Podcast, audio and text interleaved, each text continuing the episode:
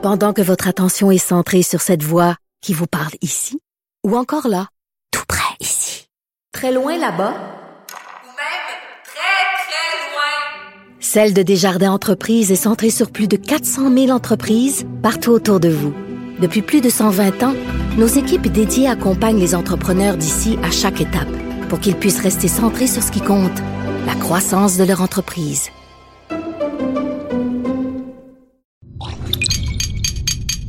Cube Radio.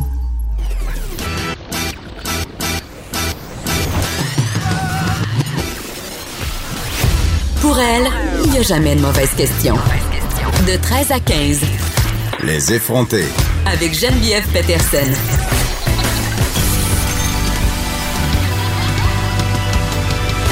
Cube Radio.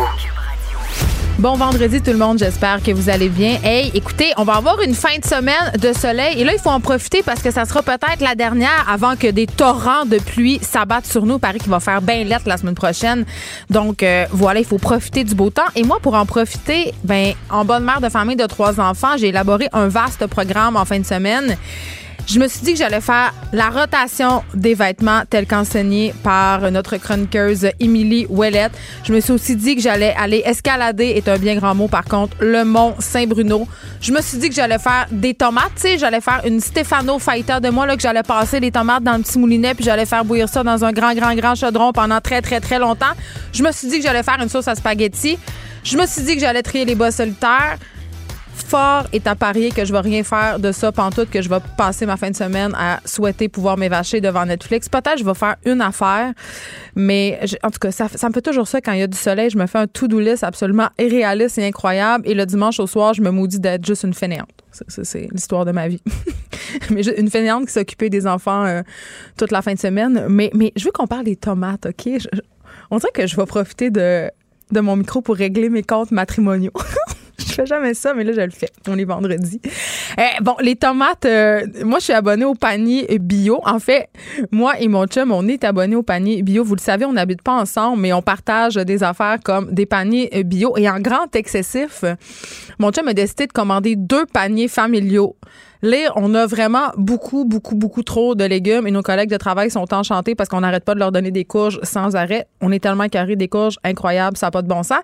Toujours est-il que la semaine passée, euh, mon chum m'écrit pour savoir si euh, on veut une caisse de tomates parce qu'en fin de semaine, on pourrait faire des tomates. Et le mot on est le plus important dans cette phrase. Et là, qu'est-ce que j'apprends? J'apprends que ça sera pas on, j'apprends que ça va être je parce que finalement, il y a des choses à faire en fin de semaine qui vont l'amener en dehors de la ville. Donc, je me ramasse toute seule avec une caisse de tomates un peu désemparée. Moi, j'ai jamais fait ça, des petites tomates en, c'est comme une maman italienne. Donc, aidez-moi. Là, j'ai besoin d'une machine. OK? Si vous avez une machine pour faire des tomates, on dirait la radio communautaire du Nouveau-Brunswick, j'adore ça.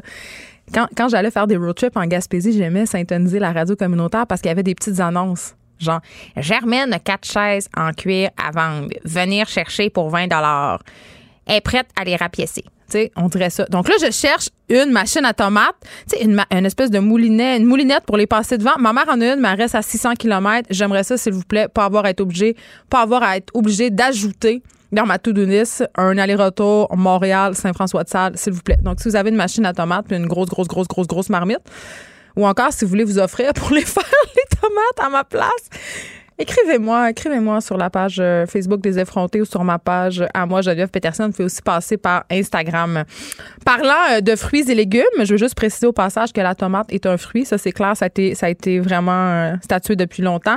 Il y a une étude du MAPAC qui révèle que les trois quarts des fruits et des légumes en ce qu'ils ont analysé plein de fruits et légumes ils ont découvert que 5 pardon, de ces fruits et légumes-là qui contiennent des doses trop fortes de pesticides. Et parmi ceux-là, euh, des pesticides ont été détectés dans des aliments bio. C'est très, très inquiétant quand on sait, et on en a parlé euh, il y a quelques semaines ici même, qu'on trace un lien direct entre les pesticides et la maladie de Parkinson, même euh, d'Alzheimer et certaines formes de cancer. Et je sais, il y a beaucoup de monde, et parfois, même j'en suis, euh, beaucoup de gens qui sont particulièrement soupçonneux par rapport au bio. Et comme consommateur, je peux comprendre parce que à un moment donné, ça devient difficile de s'y retrouver, de savoir si les aliments qui nous sont vendus sont réellement bio. Oui, il y a des certifications parfois, c'est juste écrit biologique sur le sac. Donc, on dirait qu'on ne sait plus à quel sens vouer. Puis on dirait que des études comme ça, ça nous fait encore plus douter, puis ça nous fait encore plus remettre en question cette alimentation biologique-là. C'est pas tout le monde qui a la chance de pouvoir s'abonner à des paniers bio. L'offre biologique est de plus en plus présente dans les épiceries, mais tout de même, en tout cas, moi, quand je vois passer des choses comme ça, euh, je suis inquiète. Donc, on va parler de ce banc d'essai, entre guillemets. C'est pas vraiment un banc d'essai, c'est une étude, mais quand même, euh, ce banc d'essai, pour le moins inquiétant, avec Renée Frappier, qui est cofondatrice et porte-parole de l'association Manger Santé. Autre euh, affaire qui fait beaucoup jaser ce matin, les préposés aux bénéficiaires. De meilleures conditions d'emploi pour les préposés aux bénéficiaires recrutés à l'étranger. Quand même. Entrevue avec Jean Bottary, qui est un ancien préposé aux bénéficiaires. Ce monsieur-là a été préposé aux bénéficiaires 30 ans. On lui parle souvent ici à Cube Radio. C'est aussi un activiste syndical qui veut défendre les droits des travailleurs d'ici. Là, on n'est pas en train de dire que c'est pas une bonne chose d'engager des préposés aux bénéficiaires qui viennent d'ailleurs. On veut juste comprendre pourquoi ils sont mieux rémunérés et pourquoi on peut pas offrir une rémunération à cette hauteur-là à nos préposés aux bénéficiaires ici, chez nous.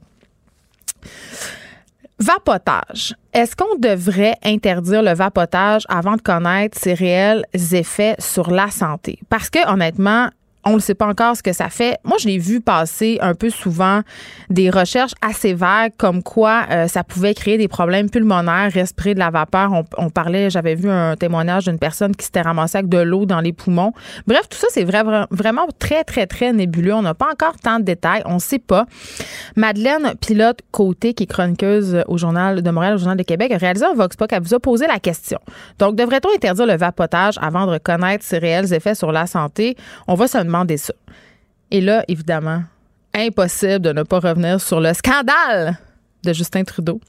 Et là, je vais en parler avec le chroniqueur Jonathan Trudeau. Je sais, c'est bien mêlant. Justin Trudeau, chroniqueur Jonathan Trudeau. On va en parler ensemble parce qu'il signe une chronique dans le Journal de Montréal sur ce, cette saga. Est-ce qu'on s'est énervé un peu trop avec ça? Qu'est-ce que ça cache réellement? On va en discuter ensemble. Aussi, grande fan de l'émission JE devant l'éternel que je suis. Un reportage fort... Euh, percutant, inquiétant. Des inspecteurs de la ville euh, en fait, euh, je pense à Trois-Rivières que ça se passe, ont trouvé un bâtiment qui euh, abritait pardon, un groupe religieux illégal. On parle de 200 personnes. Ce groupe-là était enregistré comme un club social, mais on, en tout cas, les inspecteurs municipaux ont découvert que c'était en fait un lieu de culte, un lieu de rassemblement religieux. Il y avait même des enfants qui étudiaient là-dedans. C'était comme rendu une école clandestine. Évidemment, le zonage de la ville permet pas le lieu de culte à cet endroit. C'est pas nécessairement une situation qui est euh, qui vise Trois-Rivières. Il y a des lieux de culte comme ça illégaux un peu partout au Québec. À Montréal, il y en a plusieurs. Hein, si on pense entre autres à la communauté assidique. Et là, euh, pour avoir habité Outremont plusieurs années, je peux vous dire que des synagogues illégales, il y en a un char puis une barge. Puis là, vous allez me dire, mais qu'est-ce que ça fait qu'il y ait des gens qui se ramassent ensemble pour euh, des lieux de culte puis pour euh, célébrer des fêtes? Ben, c'est parce qu'à un moment donné, ça fait du va-et-vient assez intense. Ça fête à toutes les heures de la nuit. Donc, ça peut devenir assez dérangeant pour le voisinage. Notre ministre des Affaires du Cœur, Catherine Parent, est là aujourd'hui comme à chaque vendredi. Elle va nous parler d'un sujet grave, les pervers narcissiques en amour. Il me semble qu'on en entend de plus en plus parler des pervers narcissiques. Est-ce que c'est rendu l'équivalent du livre Les manipulateurs sont parmi nous? Est-ce que c'est un trend ou une réalité?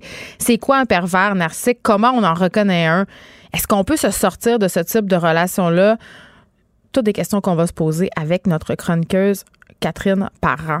Et surprise, et là je suis vraiment contente, aujourd'hui la grosse affaire, c'est qu'on aura, à mon sens, l'effronté suprême, l'égérie absolue. J'ai nommé Marie-Pierre Morin. Elle sera là avec moi en studio aujourd'hui pour parler évidemment de sa nouvelle émission Studio G qui sera en, nom de à dès le 22 septembre. Donc j'ai bien hâte de la voir parce que je l'aime beaucoup, je le dis souvent. Avant qu'on se parle de tout ça, tous ces beaux sujets hein, de vendredi, faut qu'on se parle encore dans fin de semaine parce qu'en fin de semaine, ça sera pas juste mon euh, le supplice de la tomate. Non non non. Ça va être le supplice du maudit marathon de Montréal. Et là, je souligne tout de suite au passage parce que c'est l'honneur de la guerre, évidemment, que plusieurs rues de la ville de Montréal seront fermées pour l'occasion et que ce sera plus difficile de quitter certains quartiers que de traverser la frontière américaine pas de passeport. OK? Vraiment, là. Il y a des gens qui seront littéralement prisonniers. Moi, j'ai déjà fait mes provisions. C'est vrai, là, c'est pas une joke. Je le savais, je allée faire mes provisions de façon à ne pas avoir à sortir du périmètre érigé pour l'occasion. Bon, je j'ai l'air d'une résidente de Saint-Lambert. Ça arrive juste une fois par année, puis c'est pour une bonne cause, celle de la force physique et du dépassement de soi. Est-ce que vous la sentez, l'ironie, euh, dans ma voix? La sentez-vous? Hmm. OK. Je, me suis entraînée pour des marathons dans une autre vie qui est pas si lointaine mais comme vraiment beaucoup entraîné. Pour des marathons, j'ai souffert de surentraînement. C'était à ce point-là. Je me suis fait des blessures de stress. J'étais intense, OK? Toute ma vie était axée là-dessus, sur les marathons, sur la course. J'étais la fille lourde, OK, qui partageait ses courses sur Facebook. Tu sais, genre la photo de l'itinéraire avec le pace accompagné des hashtags Zénitude et Running Mom. Je le sais, je le sais, je suis vraiment désolée, mais, mais j'ai fait ça. Je faisais partie de la sec des coureurs. Bon, j'en fais encore partie, mais c'est plus subtil maintenant parce que je me suis rendu compte euh, que ça me gosse, on dirait, tous ces parages-là autour de la course comme mode de vie sain. On dirait une secte. Et là, je parle pas des gens qui courent régulièrement sans se vanter ou des nouveaux coureurs qui partagent leurs exploits parce qu'ils sont fiers. Vous autres, vous avez le droit. Non, non, je parle du monde qui érige la course à pied au rang d'activité sainte et qui considère les autres, tu sais, genre nous autres, pauvres moldus, comme des gens qui n'ont pas encore compris, comme des personnes à convertir, OK? Et tout ce prosélytisme-là, là, ça me tombe sur le gros nerf, puis pas juste un peu. Tu sais, j'ai fait un Ironman par-ci, je participe à une Spartan Race par-là. Hey, minute papillon, là, c'est bien le fun, puis t'as vraiment tout mon respect, mais on est obligé de parler de ça tout le temps? On dirait que ça devient le seul sujet de ces gens-là. Est-ce que vous êtes obligé de remplir votre Instagram de photos de vos espadrilles pleines de boîtes ou de la dernière barre énergétique que vous avez découvert? OK? C'est pas mêlant, là. On dirait que si tu mets pas ta photo sur Instagram, c'est comme si ça s'était pas passé. Je veux dire, depuis quand partager chaque seconde de ta préparation puis tes exploits sportifs fait partie de la patente? Je veux dire, tu as le droit d'être fier, mais calme-toi. OK? C'est rendu que si t'as pas couru 78 000 km pour tes 40 ans, t'es un humain de seconde zone. Pour vrai, j'ai vraiment cette impression-là. Tout le monde qui a 40 ans fait un marathon, fait un Runman. On essaie comme de nous vendre euh, ces courses-là, les marathons, les Spartan Race, les triathlons, comme si tout le monde pouvait le faire, puis comme si tout le monde en avait la capacité. Puis ça, honnêtement, là, puis je sais pas, peut-être que je suis dans le champ, mais on dirait que je pense que ça donne pas envie. Ça a exactement l'effet contraire. Ça donne pas envie aux personnes de faire du sport. Ça fait juste les faire sentir encore plus losers, encore plus inaptes, encore plus patates de divan. J'aimerais juste ça qu'on trouve une façon de parler de sport sans être lourd, puis sans mettre de la pression, sans dire au monde, hey, si tu fais pas une Spartan Race pour tes 42 ans, t'es pas dans la gang. J'aimerais que ce soit motivant, pas une espèce de compétition, pas un genre de m'as-tu vu comment je cours dans des endroits paradisiaques avec mon petit costume Lululemon à 450 pièces. Bref, j'aille bien ça. Et là, le coup d'envoi de cette fin de semaine de course sera donné samedi hein, pour les parcours de 5 et 10 km sur le boulevard Maisonneuve. Ça va être près du complexe Desjardins. Les vrais coureurs, eux autres, les vrais de vrais, là, ils vont partir dimanche. C'est cool, on annonce beau, je l'ai dit, le temps sera magnifique. Je souhaite tout de même à tout le monde une bonne course. Je veux pas être la gringe du marathon de Montréal. Et puis les seuses et les sels pognés dans le périmètre, ben respirez par le nez, puis peut-être profitez-en pour euh, mettre euh, votre voiture de côté. Mais de grâce, calmez-vous les photos Instagram de vos médailles puis de vos photos de marathon. Pendant que votre attention est centrée sur cette voix qui vous parle ici, ou encore là, tout près ici, très loin là-bas, Celle de Desjardins Entreprises est centrée sur plus de 400 000 entreprises partout autour de vous. Depuis plus de 120 ans, nos équipes dédiées accompagnent les entrepreneurs d'ici à chaque étape pour qu'ils puissent rester centrés sur ce qui compte, la croissance de leur entreprise.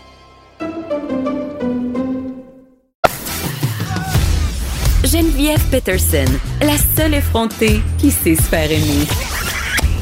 Jusqu'à 15.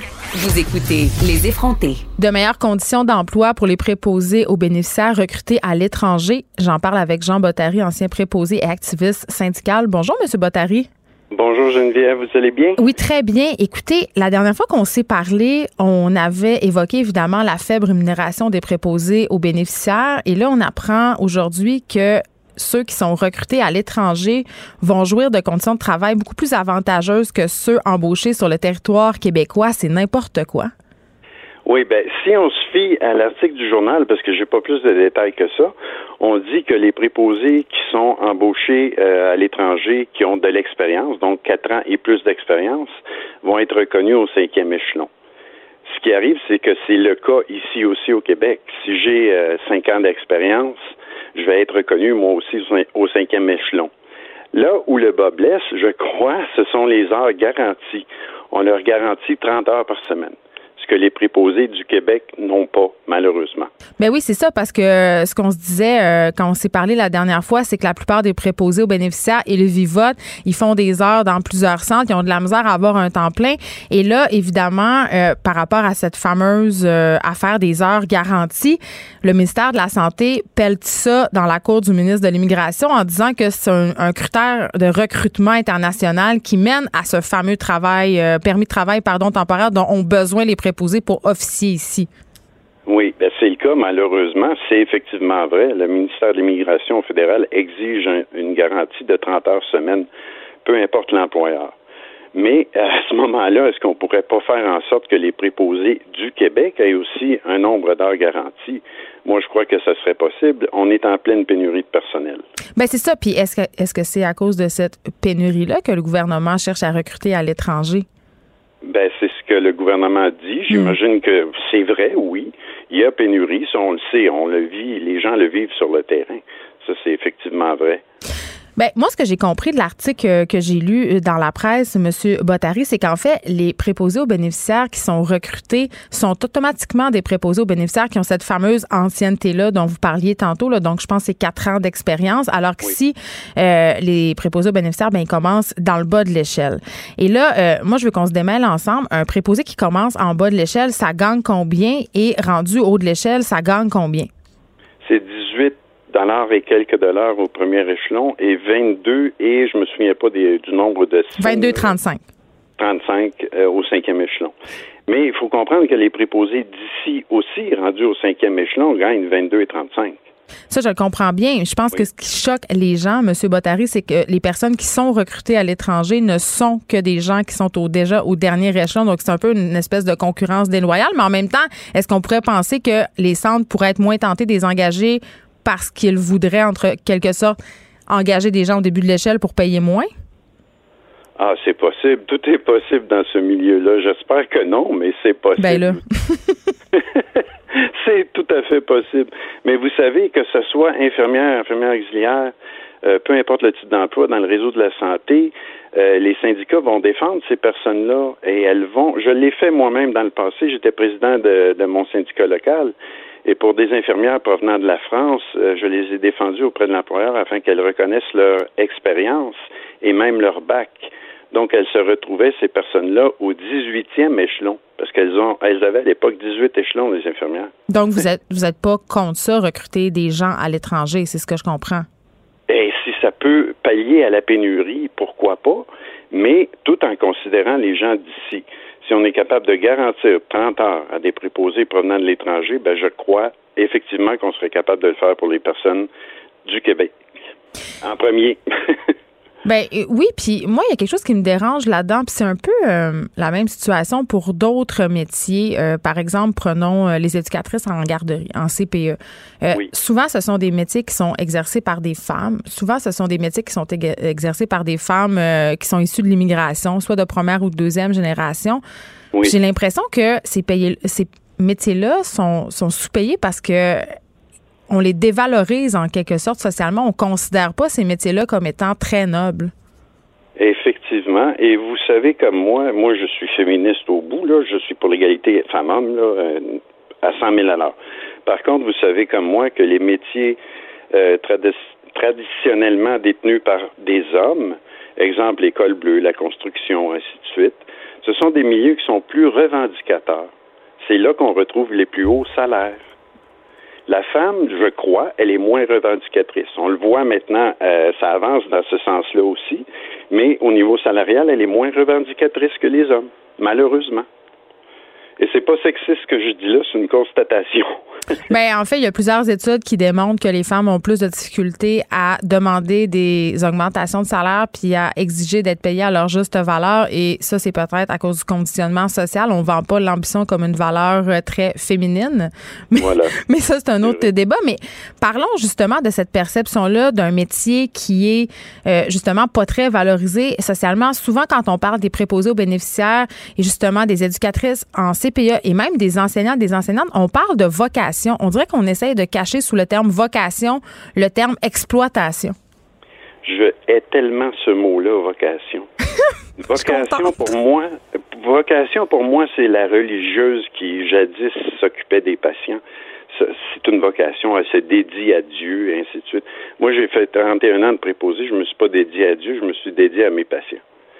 C'est un travail que je faisais, oui, effectivement, c'est un boulot, comme les, pas comme les autres, parce qu'on prend soin des êtres humains. Oui, puis c'est Mais ce exigeant, n'est là. pas une vocation. Oui, bien c'est ça, mais c'est pas une vocation, mais en même temps, c'est exigeant. Tu sais, on parle des salaires qui sont 30 35 000 dollars par année. On parle de chiffres de nuit, on parle des gens qui changent des couches, qui donnent des bains. C'est excessivement difficile Oui. physiquement. Et euh, pourtant, c'est pas valorisé auprès de la population ni aux yeux du gouvernement. Mais écoutez, ce qu'on ce qu'on va euh, vivre bientôt à l'automne, c'est une négociation. Euh, les syndicats vont négocier en tant que représentants des préposés et tous les autres types d'emplois dans le réseau de la santé. Et M. Legault répète euh, souvent que les conditions des préposés ne sont pas favorables et les négociations s'en viennent. Donc, j'ai bon espoir qu'il se passe quelque chose de ce côté-là. Bon, ben on va vous le souhaiter. Merci beaucoup, Monsieur Bottary. Euh, je vous. rappelle que vous êtes un ancien préposé aux bénéficiaires. Vous avez fait ça 30 ans quand même et un activiste syndical. Je vous souhaite bonne chance pour vos négociations. On vous parlait, puisque euh, un article qui paraissait ce matin qui disait que de meilleures conditions d'emploi pour les préposés aux bénéficiaires euh, recrutés à l'étranger, ça faisait jaser parce que puisqu'ici, on n'a pas les mêmes conditions. Mais là, quand même, il y a l'air d'avoir un petit imbroglio par rapport au salaire. là. C'est pas clair. On en a Ouais. parlé le 4 ans. euh, c'est ce qui est en jeu ici. Merci beaucoup de nous avoir parlé. Merci à vous. Au revoir. Pendant que votre attention est centrée sur cette voix qui vous parle ici, ou encore là, tout près ici, très loin là-bas, Ou même très, très loin. Celle de Desjardins Entreprises est centrée sur plus de 400 000 entreprises partout autour de vous. Depuis plus de 120 ans, nos équipes dédiées accompagnent les entrepreneurs d'ici à chaque étape pour qu'ils puissent rester centrés sur ce qui compte, la croissance de leur entreprise.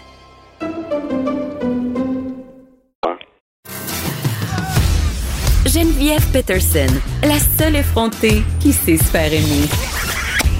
Jusqu'à 15, vous écoutez Les effrontés.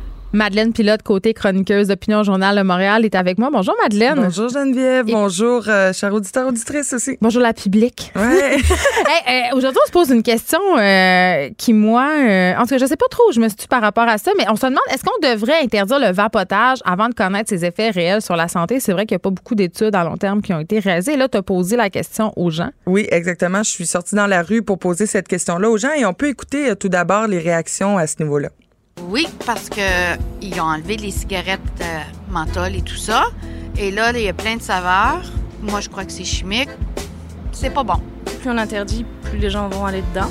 Donc, je sais pas si l'interdiction c'est vraiment quelque chose de bien, mais peut-être essayer de trouver plus les, ben, ce que ça va engendrer. Ça n'a pas l'air d'être bien bon à venir jusqu'ici. là. Il y a des gens qui se ramassent à l'hôpital avec des problèmes pulmonaires ou cardiaques.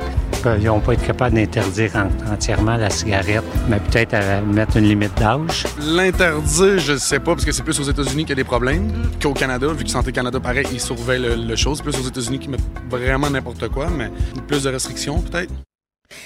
Quand même, c'est assez partagé, euh, Madeleine. Les gens, euh, ils se méfient. Oui, les gens, euh, ils partagent nos inquiétudes. Ben oui, puis c'est normal parce qu'on se rappelle de la cigarette, là, il y a 30, euh, 40 ans, euh, on pensait pas que c'était nocif, là, dans les années 60. On pensait même que c'était un synonyme de la liberté, hein, fumer. euh, C'était même élégant. Ben oui, c'était élégant, c'était in, c'était à la mode et donc on, on pensait même que pas que ça, ça avait des, des effets bénéfiques sur la santé, mais que c'était pas dommageable. Et on se demande est-ce que ça va faire la même chose avec le vapotage quand les études vont commencer à sortir? Parce que ça commence. Hein, il y a des cas, là, par exemple cette semaine c'est sorti euh, depuis que le, vapotage existe. Il y a 380 cas de maladies pulmonaires aux États-Unis et il y a six personnes qui sont décédées de ça. Mais là il y a des petites, euh, il y a des faut, faut, il y a des petits trucs à prendre en compte là. Par exemple, euh, c'est les produits contenant du THC qui vont, qui vont créer parfois la mort des maladies pulmonaires. THC, c'est le pot. C'est le pot, oui, du THC. Donc, c'est l'ingrédient actif euh, du, euh, du cannabis, là, donc qui va faire les effets. Donc, c'est pas un effet sur le corps relaxant, ça va être plus un effet euh, psychotrope là, dans, dans le cerveau. Et donc, il y en a qui vont fumer du, du vapotage et qui vont fumer des cigarettes électroniques en consommant aussi du THC. Et ce qui a fait les morts, et c'est on est en enquête aux États-Unis, au Canada aussi par rapport à ça, ce qui a fait les morts, ce serait la vitamine B qu'on inclut dans ces produits-là de vapotage au THC et la vitamine B qui est un agent de viscosité. Donc, on veut rendre euh, un peu la saveur et comme la, la nicotine qui est mélangée à ça, on veut la rendre un peu plus visqueuse, un peu plus avec un aspect de miel. Et donc, on va utiliser de la vitamine B qui euh, ne s'intègre pas dans nos poumons. Donc, nos poumons sont sont pas capables de les euh, La, les- la métaboliser. de la métaboliser. Donc, ça et donc, colle. Ça colle, ça reste, ça fait de l'infection. Et c'est ça qu'on craint au Canada parce qu'à la mi-décembre, ces produits-là de vapotage contenant du THC, du cannabis, vont être légaux ici au Canada. Ben Donc, oui, on en a parlé. Mais, mais c'est ça, parce que moi, je me dis, en tout cas, c'est nullement scientifique, mais quand je regarde ça aller, les gens qui vapotent, euh, je- je- on dirait que je pense pas que ça peut avoir rien de bon. Je veux dire, se rentrer de la boucane dans, dans, dans ses voies respiratoires plusieurs fois par jour. Je, je comprends pas dans quel, sur quelle planète tu peux penser que c'est OK puis qu'il va avoir aucun effet secondaire. C'est juste pas logique, tu sais. Ben c'est c'est tu sais c'est de la fumée très blanche, de la fumée très douce. Là, si vous avez déjà essayé, vous, vous pouvez le constater que c'est pas comme de la fumée de cigarette. Là, Si qui fait- arrache littéralement. Oui, exact. Si on fait la comparaison, on parle quand même d'une fumée plus douce, mais effectivement, euh, c'est c'est seulement depuis 2013 hein, que c'est au Canada. Donc, comment on fait pour mesurer les effets à long terme de ça? Et qu'est-ce qui se passe? C'est que euh, le premier ingrédient, c'est le propylène glycol. Et ça, c'est utilisé... Ça, ça sonne cancéreux, ça. Oui, exact, mais c'est utilisé pour faire de la fumée et de la fausse fumée dans les spectacles. Hey, ça doit être super bon. Ça, c'est biologique, je pense, hein? Écoute, je je sais pas ça provient d'où, mais c'est sûr que, que ça, ça a peut-être des effets nocifs sur la santé, pas à court terme, mais on n'est pas en mesure encore de, de, de se prononcer à court, moyen terme et à long terme aussi. Et c'est ça qui va être Mais dangereux. tu sais, tu sais ce qui m'embête avec la cigarette électronique, Madeleine, puis l'autre côté, c'est que à la base, c'est quelque chose qui a été développé pour être une mesure transitoire, c'est-à-dire pour Exactement. aider des gros fumeurs à arrêter de fumer. Puis là, ce qu'on constate, c'est qu'il y a des jeunes qui passent directement au vapotage. Oui. Puis ils passent directement au vapotage parce qu'il y a des, des saveurs qui sont excessivement attrayantes pour eux. C'est ça. C'est ça le gros problème. ben oui, tu sais. Parce que ça va vraiment être attrayant pour les jeunes et c'est ce qu'on dénote là, même au Canada. euh, il y a beaucoup, beaucoup de jeunes, même au secondaire, qui vont vapoter. Même des écoles à Vancouver ont euh, bloqué l'accès aux toilettes, ont restreint l'accès aux toilettes pour pas que les, les jeunes aillent vapoter euh, sur les heures de cours euh, dans les toilettes. Donc, ils passent directement au vapotage. Oui, ils passent directement au vapotage et ça, ça va créer une certaine dépendance parce que dans les produits de vapotage, souvent, il va y avoir de la nicotine et ça, on le sait que c'est c'est un agent très, très de, très addictif. Ouais. Et donc, comme tu disais, c'est un produit, hein, toutes les cigarettes électroniques qui avaient été inventées pour faire la transition entre la cigarette et arrêter de fumer. Oui, ça a commencé quand, ça, ce, ce, ce vapotage-là? Ça a pas si commencé. longtemps. non, ça fait vraiment pas longtemps. C'est quelques années. C'est en 2013 là, que la loi sur la, la consommation a été modifiée un petit peu. Puis on a changé. euh, on, dans le fond, les produits de vapotage sont pas disponibles depuis 2013 aux, aux enfants, donc aux personnes de moins de 18 ans. Mais quand même, c'est facile de s'en procurer et c'est très attrayant. Par exemple, euh, là, il y a les nouvelles cigarettes électroniques qui ressemblent à des petites clés USB. Donc ouais, c'est mini. c'est mini, ça se cache très bien dans un coffre à crayon, par exemple, pour les jeunes du secondaire. Et euh, tu peux acheter des cartouches euh, rechargeables au dépanneur. Et dans ces cartouches-là, donc simplement une cartouche qui va durer peut-être deux, trois jours, là, dépendamment euh, si, si, si tu fumes beaucoup, eh bien, une cartouche seulement contient autant de nicotine que tout un paquet de cigarettes. Donc, ça va plus vite parce que ça goûte la barbe à papa, parce que ça goûte le melon d'eau, parce que ça goûte la mangue. Et donc, c'est ça qui est dangereux pour les jeunes, c'est de commencer à vapoter alors que c'était pas destiné pour eux, puis c'était pas destiné pour quelqu'un qui commence à fumer. Au contraire, c'était pour réduire euh, réduire euh, la consommation des fumeurs de cigarettes. tu sais. Est-ce que, euh, moi, un truc euh, qui m'avait particulièrement flabbergasté par rapport à l'industrie de la cigarette électronique, c'est que c'est une industrie qui est assez sale, hein, tu sais, euh, qui est très liée au crime organisé. Mm. Euh, C'était Enquête qui avait fait un reportage euh, là-dessus dans Hochelaga Maisonneuve, puis partout au Québec, plusieurs magasins de vapotage ont des liens directs avec les Hells Angels et d'autres groupes criminalisés. Ils se servent de ces commerces-là pour blanchir de l'argent. Ben, je, écoute, j'en doute pas. Moi, j'habite le quartier Hochelaga Maisonneuve, juste sur la promenade Ontario. Il y en a plein. Il y a à peu près 4-5, euh, juste à côté de chez moi, 4-5 magasins de vapotage, des grands espaces, les plus beaux locaux, alors que j'ai jamais vu un client y entrer. c'est ça. Donc, euh, oui, oui, c'est ça. C'est une, une industrie qui est louche. oui, c'est. à plusieurs égards. oui, exact. euh, C'est très louche. Mais euh, sinon, les recommandations qui nous ont, euh, qui, qui sont données. Mais attends, avant qu'on passe Oui. aux recommandations, est-ce qu'on sait combien de personnes vapotent? Est-ce qu'on sait? Parce que c'est. En tout cas, moi, j'ai l'impression que c'est excessivement populaire. J'ai l'impression que tout le monde autour de moi vapote. Ben, en fait, c'est difficile de quantifier puisque ça fait pas longtemps puis il n'y a pas d'études qui ont été réalisées là, sur le nombre de fumeurs, par exemple, au Canada, qui, le nombre de gens qui vapotent. Les, les informations qu'on a, les statistiques, c'est surtout sur les jeunes. là. Par exemple, aux États-Unis, 21% des jeunes du secondaire avouent utiliser les cigarettes électroniques, ce qui est vraiment beaucoup. Et au Canada, on a eu une forte croissance là, de 2017 à 2018. C'est passé de 8,4 des jeunes du secondaire qui fumaient euh, des cigarettes électroniques. C'est passé de 8,4 à 14,6, donc seulement en un an. Et puis là, donc c'est des données de 2018. J'imagine qu'en 2019, c'est, ça s'est aggravé, c'est un problème. Et moi, ce que je- je- j'ai envie de de, de dire et de, de souligner en fait c'est que il faut faire attention parce que il faut pas que les jeunes deviennent nos cobayes tu sais pour pour ça dans le fond parce que c'est vraiment dans 20 ans qu'on va pouvoir mesurer les effets à long terme parce que oui il y a des produits chimiques dans les dans les instruments de vapotage mais il y en a moins que dans la cigarette mais c'est d'autres sortes de produits chimiques donc encore une fois on ne connaît pas les effets On connaît pas à long terme de ces produits-là. Exactement. Et puisque c'est d'autant plus populaire chez les jeunes, c'est ça que je me demande. Est-ce que ça va être eux nos cobayes, puis c'est dans 20 ans que c'est eux qui vont avoir des problèmes, puis qu'on va dire ah, finalement c'était pas bon, comme la cigarette. Mais je pense euh, qu'on le sait déjà que c'est pas bon. Je veux dire, Madeleine, c'est clair que c'est pas bon. Je veux dire, ce sont des produits chimiques. J'ai ma tante, mais c'est quand même ça, là. Ce sont des produits chimiques qu'on se met dans le corps, des saveurs artificielles, plein d'argent qui nous collent dans les poumons. Je veux dire, ça peut pas être bon. C'est, quoi avec ne pas fumer? Ne pas fumer tout court? Mais c'est sûr qu'il y a un facteur coolness, surtout quand on parle des jeunes.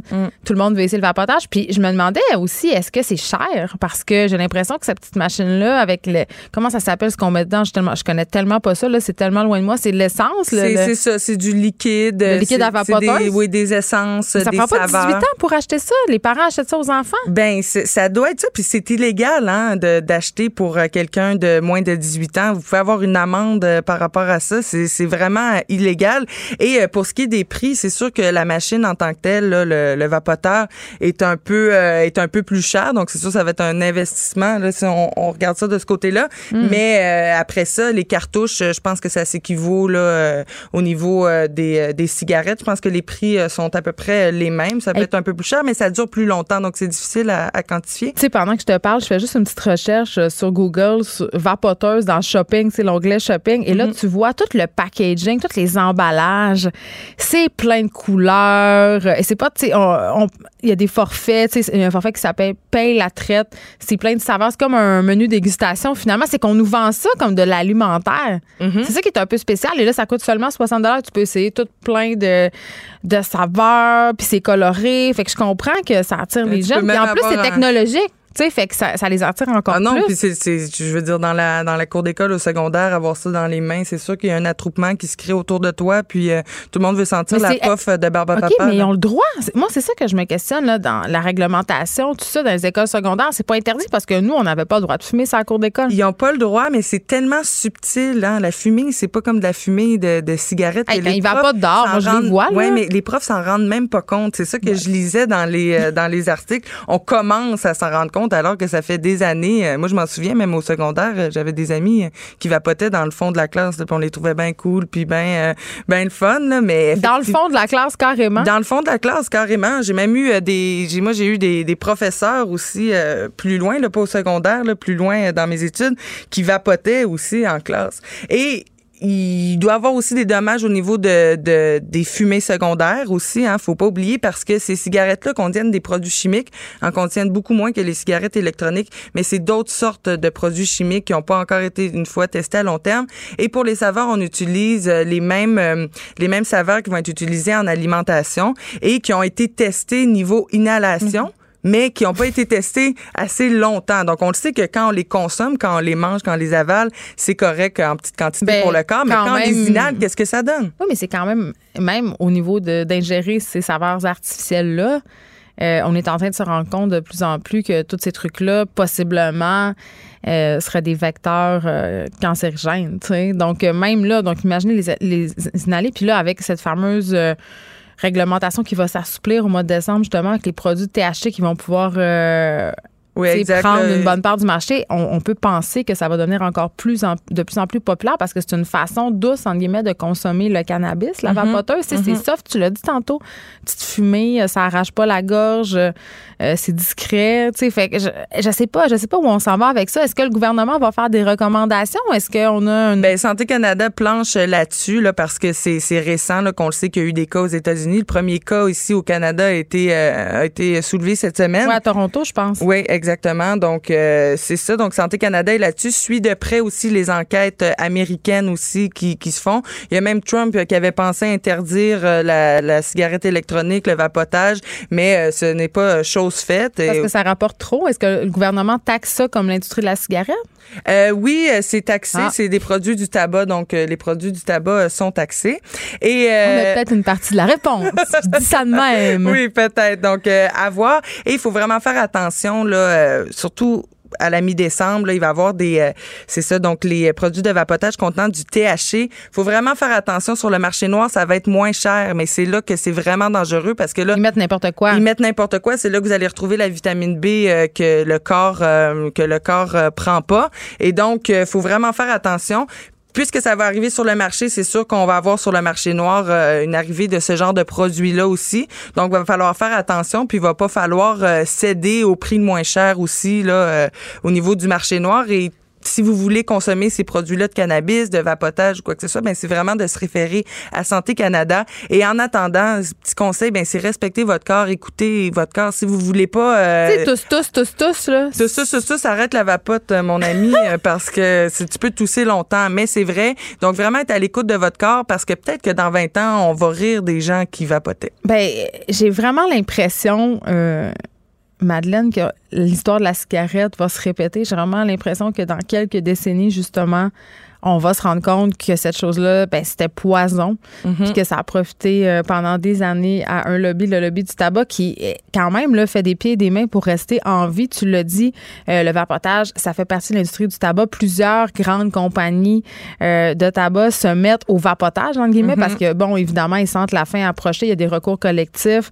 La cigarette a de moins en moins bonne presse, sauf dans les pays en voie de développement où, évidemment, elle est encore populaire pour les raisons que l'on connaît. Mais on peut s'imaginer quand même aussi que la popularité de, la cigarette dans ces pays-là va, elle aussi, descendre au fur et à mesure que l'éducation et la prévention vont arriver jusqu'aux personnes qui fument.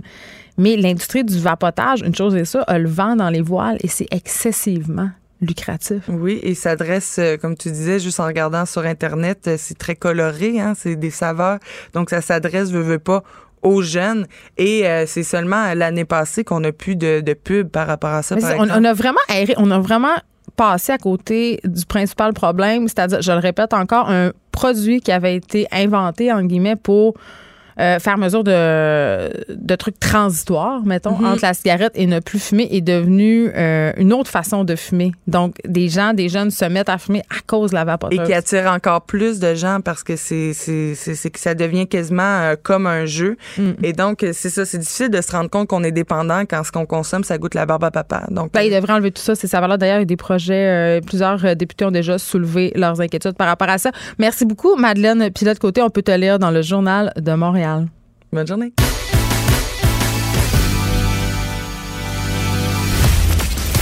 Elle ne tourne jamais sa langue cette fois avant de parler. Geneviève Peterson, féministe assumée. trop de résidus de pesticides dans 5% des fruits et légumes, c'est quand même euh, préoccupant. J'en parle avec Renée Frappier, cofondatrice et porte-parole de l'association Manger Santé. Bonjour, Madame Frappier.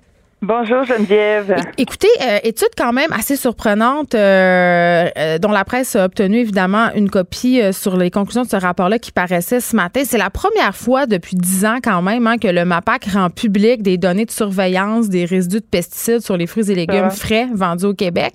Et Déjà là, c'est surprenant que ça prenne 10 ans avant d'avoir un rapport. ben oui, mais ce qui est encore plus surprenant et ce qui est un peu ironique et drôle, c'est que le MAPAC le fait à la demande du vérificateur général du Québec qui avait déploré, on s'en rappelle en 2017, que le MAPAC informe peu la population des résultats de ses suivis. Et ça, c'est quand même quelque chose. On est dans une culture un peu du mystère par rapport aux résidus de pesticides que contiennent nos fruits et nos légumes, là, Madame Frappier. Et oui, les résidus de pesticides, on peut s'imaginer que la plupart de nos aliments euh, sont sous le seuil, il y en a 95% mais souvent ce qu'on oublie, c'est que bon, c'est chacun des pesticides en cause qu'ils étudient avec leur seuil qui vont être euh, comptabilisés, mais souvent on ne prend pas en compte les, les- l'aspect synergétique de tous ces, ces pesticides-là ensemble. Vous voulez dire, n'y a on- jamais qu'un seul résidu. C'est ça, quand on le- les accumule ensemble, ça, ça et donne aussi le nombre de fois, mettons qu'on dit la framboise, mais est-ce que j'en mange une fois dans ma saison ou j'en mange trois fois par jour? Ou... Alors, il faut penser à la répétition de ce qu'on mange et aussi à la synergie des pesticides entre eux. Et en plus, c'est intéressant d'ouvrir notre esprit à se dire, mais si c'est si moi j'ingère euh, des pesticides, il est certain qu'avant moi le sol en a pris, l'eau en a pris, l'air. Alors c'est certain que c'est très toxique pour l'environnement, les insectes, ça rejoint même, tu sais, on disait même il y avait une, nouvelle hier là que on a 3 milliards de moins d'oiseaux parce qu'on a moins d'insectes aussi. C'est relié aux terres agricoles, c'est relié aux pesticides. Alors, les liens avec une pratique agricole sont multiples et il faut de l'éducation, il faut de l'information aux jeunes, aux moins jeunes, tout ça pour que on, soit des citoyens euh, avertis et qu'on puisse changer, si vous voulez, des fois le, cours des choses. Ben c'est ça parce que euh, moi madame Frappier euh, quand je lis des choses comme ça OK comme consommatrice qui est pas scientifique qui est pas une spécialiste de l'agriculture mais qui a à cœur comme bien des Québécois, bien des Québécoises de manger des fruits et des légumes, on nous dit depuis tellement d'années qu'il faut augmenter notre consommation de fruits et de légumes. Et là, quand je lis ce matin des choses comme ça, bon, ça me dit pas grand-chose. Ça me dit, on a trouvé, bon, des trop fortes doses de pesticides dans 5% des aliments. Mais là, je me dis, 5% c'est quand même pas super. Il en reste 95% mais c'est pas ça, Il y là. avait des normes sous les normes là, à accepter, là, mais comme je vous disais, l'effet synergétique n'est pas pris en compte. Mais c'est certain que manger des fruits et des légumes, il faut toujours continuer à marteler ce message-là. Et il faut aussi mon- montrer aux gens à laver leurs fruits et leurs légumes. Bien souvent, les gens vont euh, juste les mouiller, ils vont même pas les laver convenablement. Ben, des fois, je les lave même pas, moi. On dirait que parce qu'on les, alors. c'est parce- on dirait que parce qu'on les voit pas, c'est comme s'ils étaient pas là. C'est ça. Et essayer aussi de prioriser le biologique lorsque c'est possible. Et de plus en plus, il y a des petits producteurs, euh, des marchés fermiers un peu partout aussi dans les villes. On peut acheter directement du producteur aussi pour euh, avoir des coûts plus accessibles. Alors, il y a différents euh, programmes qui existent. On appelle ça l'agriculture soutenue par la communauté. Alors, tu t'abonnes à des paniers et tu reçois tes, tes fruits et tes légumes biologiques Oui, de saison. les fameux paniers bio, mais encore une fois, puis là, je veux pas être plate, mais comment on fait pour s'assurer? ben oui je comprends c'est cher mais nonobstant ça là, mettons qu'on a les moyens puis qu'on a accès aux paniers biologiques ou aux, aux légumes et fruits biologiques mettons que ça c'est tout Mm-hmm. ok après ça, il y a quand même une certaine méfiance parce que là, ce rapport-là nous apprend quand même que dans certains fruits et légumes biologiques, il y a quand même des traces problématiques de il avait, il y pesticides. avait seulement un aliment là sur 93 biologiques qui avait des résidus qui peuvent avoir été euh, contaminés euh, autrement que à la source parce que Ça veut ce qui est dire quoi? important, c'est de pas mettre des, des, des, des pesticides à la source hein, lorsqu'on cultive. Mais les fermiers, lorsqu'on s'abonne à des paniers, Geneviève, là, Hmm. ce sont des fermiers qui sont certifiés biologiques. Ben c'est ça. Comment Et on fait pour vérifier? Québec, au Québec, nous sommes les plus avancés au Canada en ce qui a trait à la certification, parce que ça fait euh, plus de 40 ans. Donc, il y a une structure, il y a un comité de surveillance, il y a des cahiers de charges. Donc, la certification arrive et de plus, au Québec, le certificateur est même accrédité par une autre instance qu'on appelle le CRTV. Donc, on peut avoir confiance, c'est ce que vous me dites. On peut avoir confiance aux produits québécois biologiques parce que, ayant été un, à un moment donné plus concerné là, par les conseils d'administration de ces instances-là, c'est le, le travail effectué est fantastique. Alors donc, au Québec, on est privilégié là. On appelle ça la filière biologique, la traçabilité de ton produit biologique. Ben et, c'est vraiment super, sauf que on va pas quand même se cacher la tête dans le sable. Il y a beaucoup, beaucoup, beaucoup d'aliments bio disponibles, surtout dans les grandes surfaces, qui viennent d'ailleurs, États-Unis, Mexique. Et là, dans ce cas-là, qu'est-ce qu'il faut vérifier? Est-ce qu'on peut Il faut vérifier s'il y a le logo du certificateur. Ok. Donc, pas, pas seulement l'appellation biologique. Des fois, c'est juste marqué bio, là, sur le sac. C'est ça. Non, il faut regarder s'il y a le sceau du certificateur. Si vous doutez, vous pouvez demander, euh, parce que, vous voyez, c'est comme toute une démarche citoyenne. parce que c'est plus cher, les aliments bio. Notre, euh, notre, produit, on doute. On demande au gérant du magasin, on dit, est-ce que je peux voir la boîte dans laquelle C'est un peu intense. Et Mais oui, puis ça, la boîte, c'est supposé être écrit la certification, etc. Si je doute encore, je vais euh, voir sur le site de CRTV et je peux voir l'équivalence de ce certificateur-là. Alors, euh, la certification euh, au niveau de l'Amérique et ailleurs aussi, elle est quand même très suivie. OK, bon, puis on peut faire ses devoirs. Moi, si j'ai si le choix entre, mettons, de l'ail biologique de Chine et l'ail biologique euh, du rang à côté de chez nous. Je pense que le choix est facile. Je n'hésite pas. Oui, mais souvent, euh, c'est ça qui est poche. À un moment donné, j'avais fait un reportage sur les aliments québécois, puis les gens sont pleins de bonne volonté, mais quand ils sont rendus à la caisse, on dirait que la volonté flanche un peu, puis qu'ils ont choisi des produits moins chers. Puis je comprends, là, parce que c'est un poste budgétaire, l'épicerie qui occupe une grande place dans le budget, et les produits bio sont souvent plus chers. Donc, on veut s'assurer au moins quand on sort de l'argent de nos poches pour acheter ces produits bio-là que ça en soit réellement. C'est ça, je comprends. Oui, oui. oui, Et toute la, et toute l'énergie, si vous voulez, là, de tous les organismes, etc., c'est fait en sorte pour certifier la traçabilité de ton produit. Et aussi, il faut penser, là, on parle de fruits et légumes. Mais tu sais, quand on parle de glyphosate, quand on parle de néonicotinoïdes. On a fait des liens avec le Parkinson, l'Alzheimer. C'est beaucoup mis sur les grains, donc hmm. sur le maïs et le soya qui sont donnés en nourriture aux animaux. Alors, c'est sûr que, mettons, euh, j'ai pas euh, un budget euh, élastique. Alors, ce que je peux faire, parce que vous savez, il y a un phénomène, Geneviève, qu'on appelle la bioconcentration dans la chaîne alimentaire. Fait que plus je mange des aliments qui sont près de moi, là, tu sais, parce qu'il y a les fruits et les légumes, ensuite il y a les animaux, mm-hmm. il y a moi en bout de ligne. Alors, plus je mange des aliments près de moi, mais plus c'est bioconcentré les résidus pesticides. Alors, je peux me dire, OK, je vais manger une fois une portion de moins de viande, et l'argent que j'économise là, je vais le mettre aussi sur des fruits et des légumes biologiques. Hum, c'est pas bête. Et vous, c'est comme si la viande coûte euh, la viande biologique, mettons, mettons, parce que là, j'ai pas les coûts. Ben, euh, mettons, un poulet, un poulet bio, c'est 30 dollars, mettons. Euh, mettons que ça coûte trois fois plus cher que la viande non bio.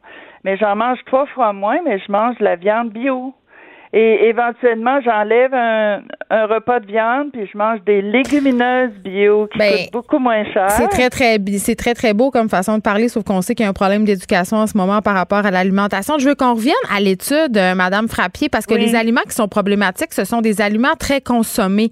C'est ce sont dans les doses euh, les doses plus euh, problématiques. Mais ce sont lesquels ces, ces aliments là C'est les raisins, je crois, les les fraises. Ça, ils étaient décrits dans le dans la un instant, je l'ai trouvé. Les raisins, euh, les fraises, les prunes, les céleris. Euh, les épinards. C'est ça, donc des aliments qu'on consomme quand même assez souvent. Comment on fait pour enlever le plus de pesticides possible si on est dans l'impossibilité de les acheter euh, bio? Bon, alors, quand c'est certain que je ne vais pas savoir s'il y a des pesticides endémiques, c'est-à-dire qui sont rentrés dans le fruit et le légume. J'ai l'impression qu'on mange du poison. À l'extérieur, à l'extérieur, ce que je fais, c'est que je le lave. Il y a des savons aussi qui existent où Enfin, je le lave. Si c'est une peau rigide, là, mettons comme une pomme, je peux vraiment brosser, laver avec du savon, brosser et bien rincer et essuyer. Alors, toutes ces étapes-là, laver, euh, brosser, euh, bien rincer et essuyer convenablement, ben là, j'ai enlevé quand même une partie des résidus. Oh mon Dieu, mais moi, là, j'ai trois enfants. Moi, je vis dans le déni. Je, je mange des raisins sans les laver. C'est épouvantable. Je suis en train de- Tout le monde a l'impression qu'on Mais est en train de regarde, Il y, a un autre- s'empoisonner. aspect. Il faut pas, euh, mettons, paniquer, puis tu sais, ça peut rendre malade l'anxiété, hein. OK.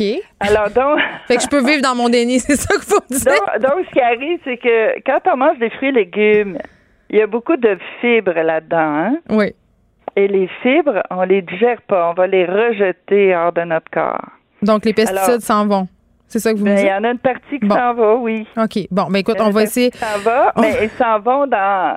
Vous savez, si on pense globalement, on va essayer à la source d'éviter le plus de polluants possible, non seulement pour soi, mais pour l'environnement, les insectes. Tu sais, quand je parlais tantôt les insectes, les oiseaux, on pense pas à ça. là. Le, le fermier aussi est un peu. euh, c'est pas sa faute à lui, il est un peu un peu coincé là. Hein? Oui, on Il est dépendant des pesticides. Il veut pas perdre sa récolte, mais on fait beaucoup d'épandage. Vous vous souvenez euh, l'agronome Louis Robert qui avait fait une sortie. On fait beaucoup d'épandage de prévention au cas où il arriverait une maladie.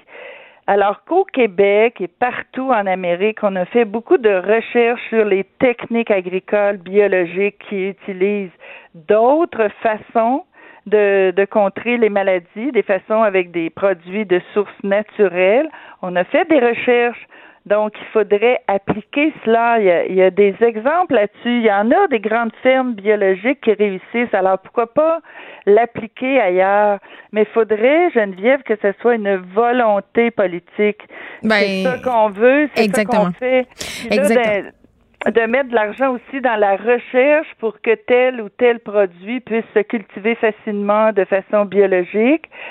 Fait que faut, dans le fond, plus les gens vont être éduqués, plus ils vont être préoccupés par rapport aux pesticides, plus ils vont avoir des exigences par rapport à leur euh, production euh, maraîchère et puis à un moment donné, c'est une roue qui va faire en sorte que euh, ça va devenir beaucoup plus accessible à la, à la population. en Ben, c'est la fameuse euh, loi de l'offre et la demande. Si les gens le demandent, il va y avoir une offre et l'offre sera de plus en plus intéressante. Euh, On Merci beaucoup, Madame. Frappier. Vous êtes cofondatrice et porte-parole de la- l'association Manger Santé. Et j'espère vraiment que les résultats de cette étude-là, du MAPAC qui, qui sont, qui ont été rendus publics, Oui. vont servir. Je voulais vous dire aussi, il y a des sites internet, tu sais, comme euh, québecbio.com. Vous pouvez retrouver plein de de- d'informations. Alors sur le net, on trouve quand même plusieurs informations en sens de Mais, certification mais il faut aussi trouver l'argent dans nos poches. Mais ce que j'allais dire, c'est que Oui. j'espère que ces résultats-là vont servir à alimenter la réflexion de la commission parlementaire sur les pesticides qui reprend lundi. Merci beaucoup, Madame Frappier, de nous avoir Merci parlé. On s'arrête un instant. Pendant que votre attention est centrée sur cette voix qui vous parle ici, ou encore là, tout près ici, très loin là-bas, Celle de Desjardins Entreprises est centrée sur plus de 400 000 entreprises partout autour de vous. Depuis plus de 120 ans, nos équipes dédiées accompagnent les entrepreneurs d'ici à chaque étape pour qu'ils puissent rester centrés sur ce qui compte, la croissance de leur entreprise.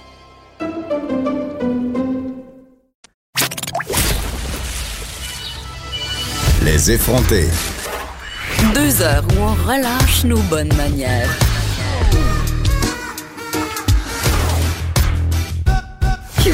Et oui, c'était inévitable. C'est le moment de l'émission où on parle des frasques de notre trésor national. Justin Trudeau, c'est d'ailleurs le titre de la chronique de mon collègue Jonathan Trudeau qui anime l'émission Franchement dit, euh, ici même sur les ondes de Cube Radio. Bonjour, Jonathan. Salut Geneviève, c'est la première fois que tu me, tu me reçois chez vous. D'habitude, Ben oui. c'est le contraire. Ben c'est ça. Là, c'est moi qui décide. Non, non, non, non. C'est toi qui décides. OK, je te suis. Je te suis. non, mais c'est parce que, écoute, euh, j'étais très curieuse de lire ta chronique. Je me demandais ce que tu allais penser de tout ce psychodrame national. Et que dis-je, ce psychodrame mondial à propos euh, du euh, photogate de Justin Trudeau, qui était aussi dans un autre scandale à cause d'une pseudo-photo MeToo, il faut-il le souligner, plus tôt Oui. cette semaine. Et là, euh, bon, euh, le, notre bon premier ministre qui nous fait la grâce d'un brown face, d'un black face, ça finit plus de finir, il y a des vidéos. Qu'est-ce que tu as pensé de tout ça? Moi, je trouve qu'on en fait beaucoup trop. Là. En Je- je- c'est moi, je, je vais partir en fait avec toi. Je vais partir avec la conclusion euh, de ma chronique euh, ce matin dans le journal. Puis euh, après ça, on en discutera davantage. Mais c'est que moi, j'ai tendance à souvent essayer de, de de, de mesurer l'importance relative des choses, de voir quelle est notre réaction par rapport à quelque chose en la comparant à une réaction à un autre élément, puis de me dire, est-ce que c'est normal? Est-ce que notre niveau de révolte, par exemple, est toujours bon? Tu sais, le gauge, est-tu bien ajusté? Quand je me rends compte, Geneviève, qu'à la fin de l'été, il y a un rapport qui a été, qui a été rendu public, le rapport du commissaire à l'intégrité et l'éthique, c'est un personnage indépendant, fort important, euh, une référence au Parlement Ottawa, qui lui est venu dire, dans l'affaire SNC-Lavalin, le premier ministre du Canada a enfreint la loi, il a posé un geste illégal en tentant d'influencer de façon indue un processus légal et judiciaire, et que le gars, ça, ça sort là, C'est- c'est- ça c'est comme le point culminant de toute l'affaire SNC-Lavalin, et le gars, deux semaines après, grimpe de six points d'un sondage. Tu sais, comme quoi on s'en est solidement torché du fait qu'il y a un commissaire à l'éthique qui a dit qu'il y a un premier ministre qui voulait faire du fling-flang dans le système de justice. Ça, ça le fait monter dans les sondages. Mais de savoir qu'à 29 ans, dans un party d'Halloween avec la thématique Moyen-Orient, il s'est déguisé en, Ala- en Aladdin, ça, ça engendre une crise mondiale faisant en sorte que dès le premier soir dans l'avion, les journalistes lui disaient « Allez-vous démissionner, Monsieur Trudeau, allez-vous démissionner! » Là, je dis, ouais, un instant, là. C'est un instant. Je trouve ça, je trouve ça pertinent que tu parles de l'affaire SNC Lavalin parce que, bien ironiquement, euh, notre bon Justin s'est servi de la même technique pour s'excuser. Hein. Il a vraiment, il a vraiment usé du même stratagème. Puis, en fait, en ce moment, il est en train de se transformer, tout comme dans l'affaire un peu SNC Lavalin, en victime. Hein. Tu sais, parce que, mais c'est vrai quand même parce que sa façon de s'excuser, elle est particulièrement habile et s'est excusé très rapidement de ses photos. Par ailleurs, Et euh, beaucoup. C'est beaucoup, beaucoup, beaucoup, beaucoup, beaucoup, ben, il y a des gens qui, quand même, qui lui reprochaient de ne pas avoir pleuré.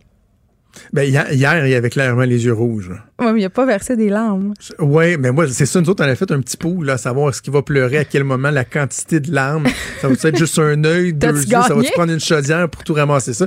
Moi, j'étais sûr qu'il en verserait une petite. Tu sais, la, Mm. la petite larme subtile, là, que là, t'as- qui permet aux photographes de prendre des shots dignes d'un prix, euh, d'un prix de photographie, là, tu sais. Le la larme WordPress est en photo. train, là, tu sais, sur le bord, puis elle va tomber. Je pensais avoir droit à ça. Mais clairement, il avait les yeux rougis. Et d'après moi, c'est du quoi? C'était sincère. Parce qu'il était en train de voir sa campagne électorale, voire même sa carrière politique, sa réputation à l'international.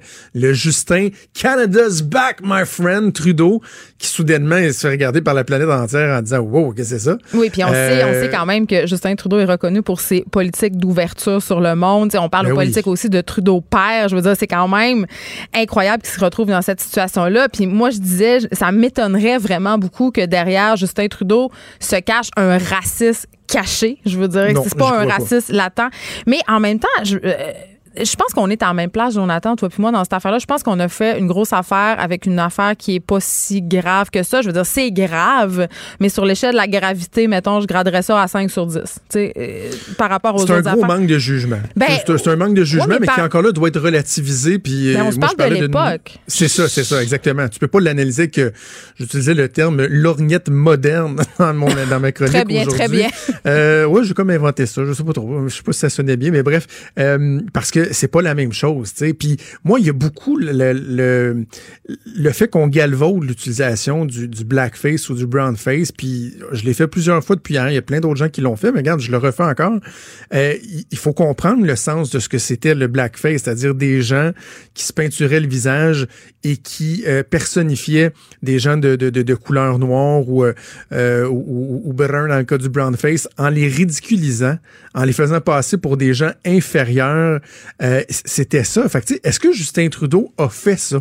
Quand il a voulu se déguiser en, en, Mais on n'était pas dans sa tête, exemple, donc on le sait pas. Mais je mais pense en- même temps, je pense que les rapports viendraient assez vite. Sauf que, tu sais, qu'on essaie de comprendre, parce que quelque part, tout le monde se dit, tu sais, même si, mettons, moi, je, le- je le défends, euh, en essayant de, de dire que c'est pas la fin du monde, on peut quand même tous se dire que si bol, le gars, il aime vraiment ça, se déguiser, tu sais. Mais, euh, il y a, Tasha Never forget son voyage en Inde où c'était très ben oui, malaisant. c'est ça. Mais Tasha l'excellente analyste politique, était, était sur le show, euh, dans notre show ce matin. Essayait de comprendre le, le clivage entre le Québec et le reste du Canada. Puis elle avait une bonne théorie. Tu sais, dans le fond, c'est pas du racisme que ça illustre euh, cette propension-là à se déguiser puis à vouloir faire un show. C'est un narcissisme profond. Tu sais, Je pense que Justin Trudeau est un être narcissique qui veut voler le show. Tu sais, qui dit, hey, moi, je vais arriver dans un party Moyen-Orient, tout le monde va être euh, déguisé un peu. Moi, là, me mettre la totale. Il est allé en ligne. Hey, non, mais, mais, c'est- mais c'est vrai, il a toujours été comme ça. Quand il va en Inde, il est all-in. Euh, quand il était au franc-tireur il y a quelques années, je pense que c'était avant ou juste après d'avoir été élu, Hmm. je sais pas si tu avais vu, il avait déboulé les escaliers comme un cascadeur devant. euh, Oui, il est showman, là, son combat de boxe, tout ça. C'est un homme qui aime les caméras, c'est pas mal en soi.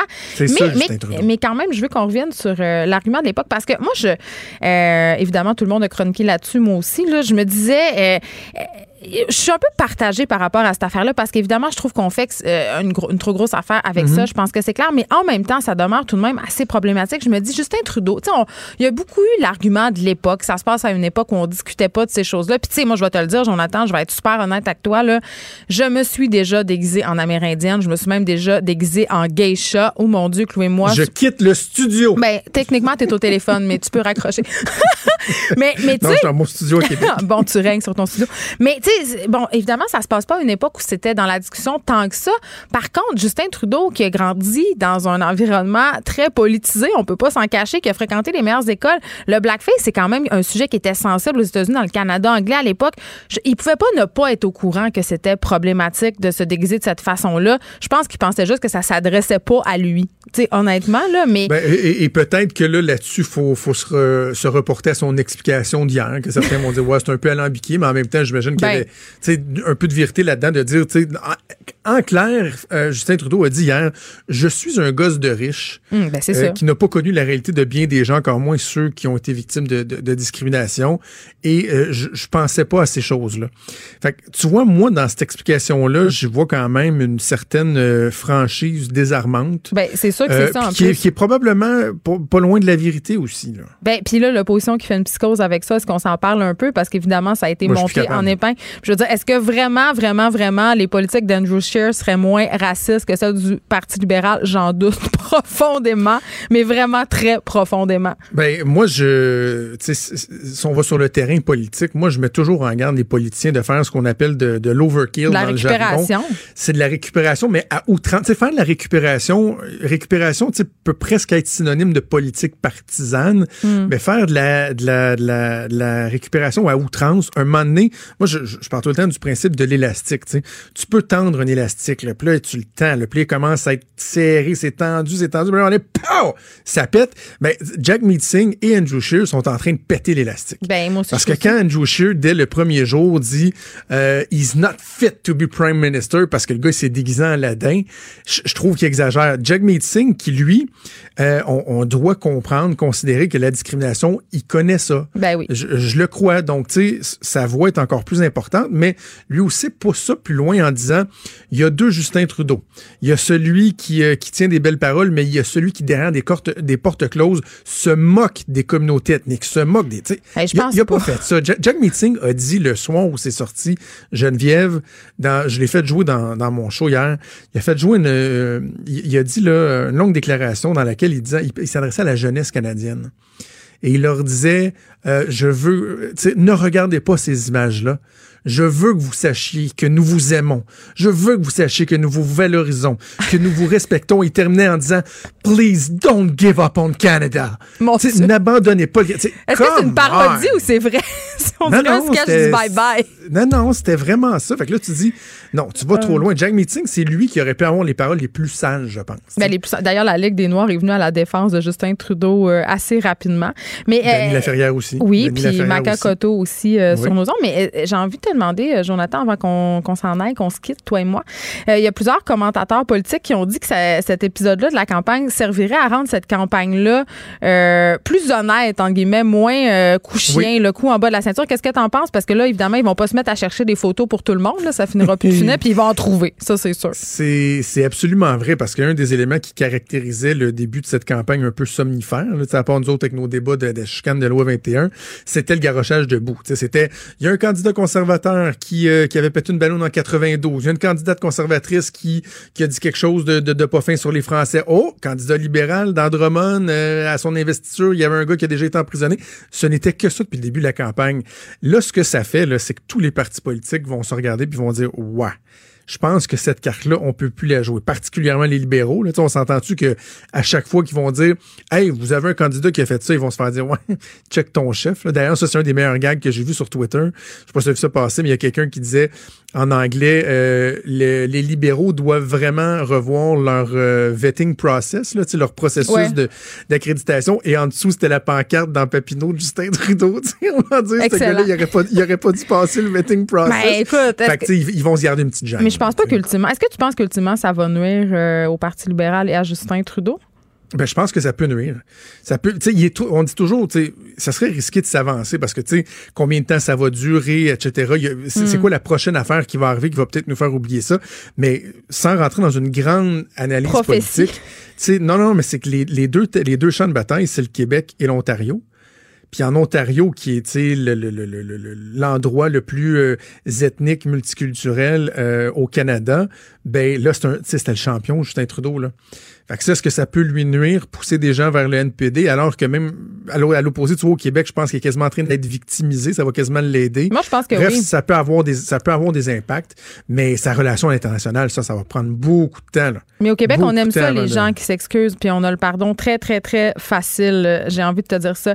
Merci, Jonathan Trudeau. On t'écoute demain à Franchement dit de 10. Demain, à- non, de, Pas demain, demain, on est samedi. ouais, Ben je essayer de c'est prendre off demain. Ah, je pensais que t'étais, je pensais que t'étais toujours en ondes. T'écoutes lundi à Franchement dit. Salut, Bye. bon week-end.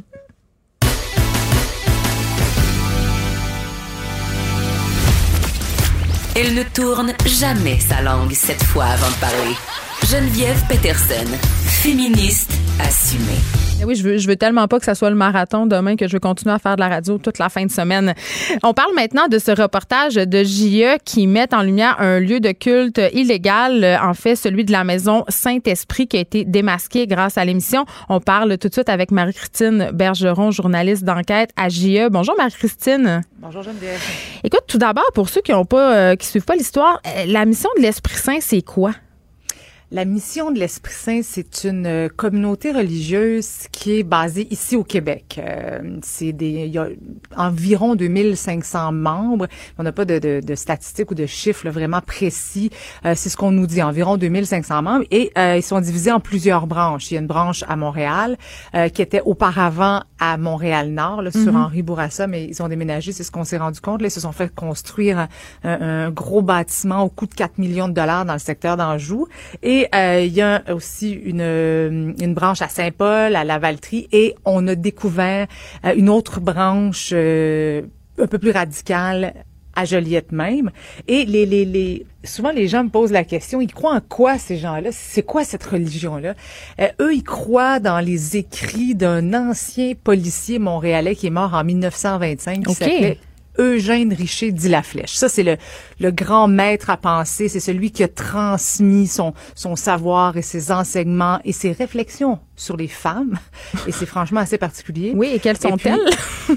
ah ben c'est c'est toutes sortes de choses de, de- du genre euh, faut que la, la, la femme doit est, est au monde pour euh, que faire des bébés. La Comme femme dans toutes les religions finalement. Oui, la femme doit être doit rester chez elle, faire des bébés, euh, doit pas se maquiller, doit pas porter de bijoux, doit pas attirer l'attention. Et euh, donc euh, c'est c'est c'est le type d'enseignement là. Il faut il faut savoir que bon il y a des groupes là, dans les branches dont je vous ai parlé, euh, ces branches-là euh, sont indépendantes entre elles parce que certaines appliquent plus euh, de façon plus fanatique certains enseignements d'Eugène Richer dit la Mhm. flèche, d'autres euh, de façon plus euh, plus modérée. Et euh, euh, les, euh, ce qui retient aussi beaucoup l'attention, c'est que les membres portent la majorité d'entre eux, en tout cas, un prénom qui est dérivé de celui du maître. Vous l'avez peut-être vu dans l'émission hier. Je me suis entretenue avec une Richère, une Fléchelle, Fléchère. C'est des déclinaisons du nom du gourou, c'est ça? Exactement, exactement. Et là, là, Les- c'est vraiment un culte de la personnalité.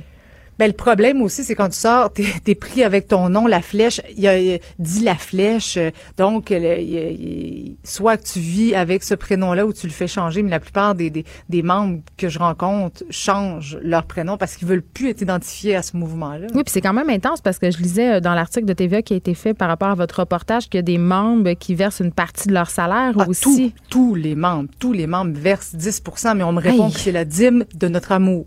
Ah, mais tu sais, c'est- mais ce qui arrive dans ce mouvement-là, c'est que souvent, il y a des gens qui vont nous dire Ah, mais ils sont pas obligés, puis c'est pas une obligation, puis le mariage à 14 ans, c'est pas vrai, puis on on, on, euh, on les force pas à se marier à 14 ans. Mais dans les faits, ce que tous les gens nous disent, c'est cette espèce de pression psychologique qu'il y a sur les, les jeunes. Donc, dès l'âge de 6, 7, 8 ans, on dit aux petites filles, mais il faut que tu pries le bon Dieu pour qu'il t'envoie ton mari rapidement. Et à 14 ans, il y, a une- y y y a jeune fille qui me dit qu'à 14 ans, elle, elle avait pas de petit chum, c'est une ado euh, normale, pas de chum à 14 ans, ça arrive.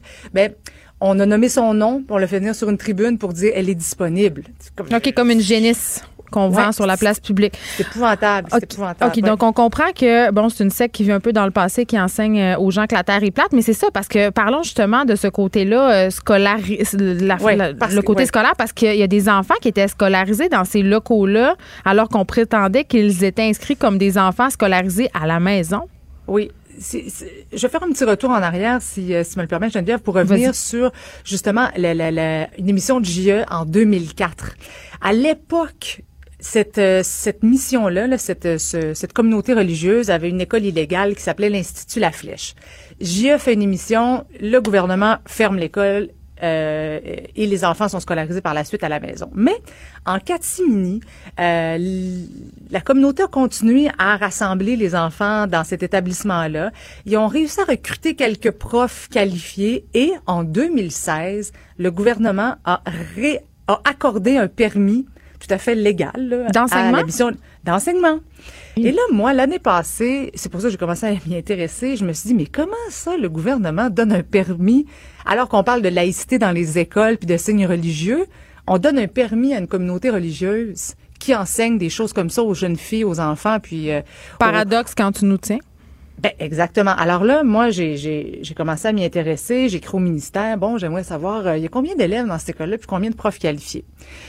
Parallèlement à ça, j'ai envoyé un complice. J'ai dit à mon complice, avec une caméra cachée, va donc voir, voir euh, si tu peux pas inscrire ton enfant pour essayer d'avoir un petit peu plus d'informations sur l'école.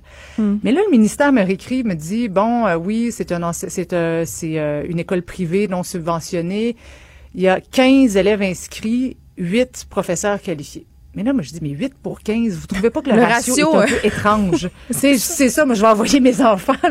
Non, oui, parce en- que ça a l'air vraiment bien. oui, 8 pour 15, on se dit, bon, mais, mais là, le, le- mon complice revient avec les images, mais je dis, oui, mais il y a beaucoup plus que 15 élèves sur ce qu'on, qu'on- ce qu'on constate. Je réécris au ministère, je dis, vos chiffres, ça fonctionne pas, là. Il n'y a pas 15 élèves là, il y en a au moins une soixantaine. Et on me dit que c'est des parents qui enseignent. La madame, là, la directrice, dit à mon complice que ce sont des parents enseignants. Donc, des gens non qualifiés. Ouais. Finalement, le ministère me réécrit Ah ouais, c'est vrai, hein, c'est c'est bizarre. Fait qu'on va renvoyer l'inspecteur. Alors là, ils ont ils ont renvoyé une équipe du euh, ministère de l'Éducation, donc des inspecteurs, euh, pour aller vérifier. Et finalement, le permis a été révoqué. Mais à quelque part, je me dis, mais pourquoi il a fallu que JE s'en mêle? Pourquoi vous en êtes pas, Ben, pourquoi vous en êtes pas rendu compte plus tôt que ces enfants-là étaient scolarisés légalement? Ben c'est ça. Puis c'est, c'est ça qui est déplorant. Puis on va conclure là-dessus, Marie-Christine Bergeron, c'est que des lieux de culte comme ça, dissimulés euh, sous l'identité de groupes communautaires, on peut supposer qu'il en existe d'autres au Québec, un char puis une barge. Juste à penser à la communauté assidique dans Outremont, on sait qu'il y a des synagogues illégales. On sait qu'en Estrie aussi, il y a plein de choses comme ça. Et évidemment, euh, personne ne s'occupe trop de ces choses-là avant qu'il y ait des plaintes et c'est déplorable, vraiment. Et le, le premier ministre, je ne sais pas si on a le temps de l'écouter, mais euh, le, le- j'ai- je viens de faire réagir le premier ministre François Legault qui promet de jeter un œil très attentif et euh, d'agir concernant justement euh, la scolarisation d'enfants dans les, les, les communautés religieuses. Je pense qu'on peut l'écouter. Moi, je trouve ça choquant, euh, inacceptable. là. si effectivement ça se révèle que des euh, sectes euh, disent à nos jeunes filles qui sont là pour faire des enfants à partir de l'âge de 14 ans, là, c'est pas vrai qu'on va endurer ça au Québec. Qu'est-ce que vous allez Bon, déjà, on a euh, agi du côté euh, des supposées écoles à la maison. là. donc, euh, déjà, euh, pour enrôler des jeunes, ça suppose d'être capable de les éduquer à la maison. Donc, euh, le ministre de l'Éducation a déjà agi, mais je veux qu'on aille au fond du dossier. Ben, en tout cas, moi, je suis contente de savoir qu'ils trouvent ça préoccupant et que les choses euh, vont être faites. Merci beaucoup, Marc-Christine Bergeron. Le reportage est encore disponible sur le site de l'émission JE. Allez Et voir en ça. En rediffusion, cette fin de semaine, samedi midi 30 et dimanche 17h30 à M- LCN. Merci beaucoup, Marie-Christine. Merci, On s'arrête un instant. Marie-Pierre Morin est là après la pause. Pendant que votre attention est centrée sur cette voix qui vous parle ici, ou encore là, tout près ici, très loin là-bas, Ou même très, très loin. Celle de Desjardins Entreprises est centrée sur plus de 400 000 entreprises partout autour de vous. Depuis plus de 120 ans, nos équipes dédiées accompagnent les entrepreneurs d'ici à chaque étape pour qu'ils puissent rester centrés sur ce qui compte, la croissance de leur entreprise. Écrivaine, Blogueuse. scénariste et animatrice. Geneviève Peterson. La Wonder Woman de Cube Radio. Là, je suis contente parce qu'elle est là, enfin, euh, celle qui, à mon sens, euh, est l'effrontée suprême euh, du Québec, Marie-Pierre Morin. L'effrontée suprême, mon Dieu, mes parents vont être gênés. Non, mais non, mais je trouve ça correct que tes parents soient gênés. c'est vrai que je suis un petit peu effrontée. Ben, écoute, quand on, on élaborait le concept de l'émission, puis on disait qui représente pour nous les personnes effrontées dans les personnalités publiques, moi, c'est toi que j'ai nommé. Ah, moi, j'aurais nommé euh, peut-être euh, Richard Martineau. Euh, je sais pas si c'est le qualificatif effronté que j'aurais Mais ton chum utilisé. est un peu effronté. Je sais pas de qui tu parles. Tu sais, la fille, elle veut pas parler de sa vie privée, On- mais elle garoche une craque tout de suite en. Exactement. Non, puis hey, on s'est dit euh, pendant la pause qu'on Oui. ça serait peut-être la seule entrevue du monde où on parlerait pas d'OD. Mais on, Donc on c'est parle- statué, on n'en parlera pas. On n'en parlera pas. C'est- Mais c'est extraordinaire. Puis là, euh, vous voyez pas, ma père a apporté une bouteille de bulle. C'est comme quoi elle a su comprendre que j'étais une fille du Saguenay qui aimait boire. Quand t'avais un problème de boisson, on m'avait averti avant. C'est ça, je sais. Mais là, c'est- c'est- tu sais, en ce moment, je suis au puis je bois pas. Arrête, que- arrête, arrête, Mais non. arrête. Eh, T'apportes une bouteille de bulle, évidemment, parce qu'on se parle de ta nouvelle émission Oui. Studio G, hein, Oui. euh, qui va être dès le 22 septembre sur les ondes de TVA. Puis là, t'apportes ça parce que c'est festif. Faut pas dire ce mot-là parce que ça m'énerve, mais c'est quand même ça. Mais ça va, être, ça va être un, un gros party. Yeah! Yeah! Ça va être un party. Euh, Puis moi, je me suis dit, en, en conceptualisant l'émission, je me suis dit, qu'est-ce qu'on fait au Québec partout? Tu sais, c'est quoi le dénominateur commun de toutes les soirées euh, qui se passent dans toutes les régions de Chicoutimi à Rivière-du-Loup, de Alma à Chibougamau? Euh, c'est l'îlot.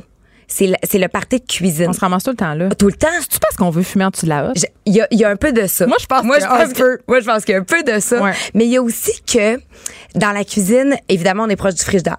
Euh, on est proche de la bouffe. Euh, tu sais, on est, on est des gens qui, qui aiment la vie. Tu sais, je pense que les, les Québécois en général, on est des épicuriens. Euh, et donc, ça devient l'espèce de, de point de ralliement. Fait que l'îlot devient aussi le, le, le catalyseur des histoires drôles, des histoires touchantes, du vin triste, euh, de, de, d'un peu tout ça. Puis même si le salon puis tout le reste, Hey. c'est super beau. La cuisine mesure un mètre par un mètre puis on se ramasse 35 dedans. T'as beau avoir le plus beau mobilier, ma belle chum, c'est sûr qu'on est dans la C'est vrai? cuisine, dans ta cuisine de, de 4 pieds par 4 pieds. C'est officiel.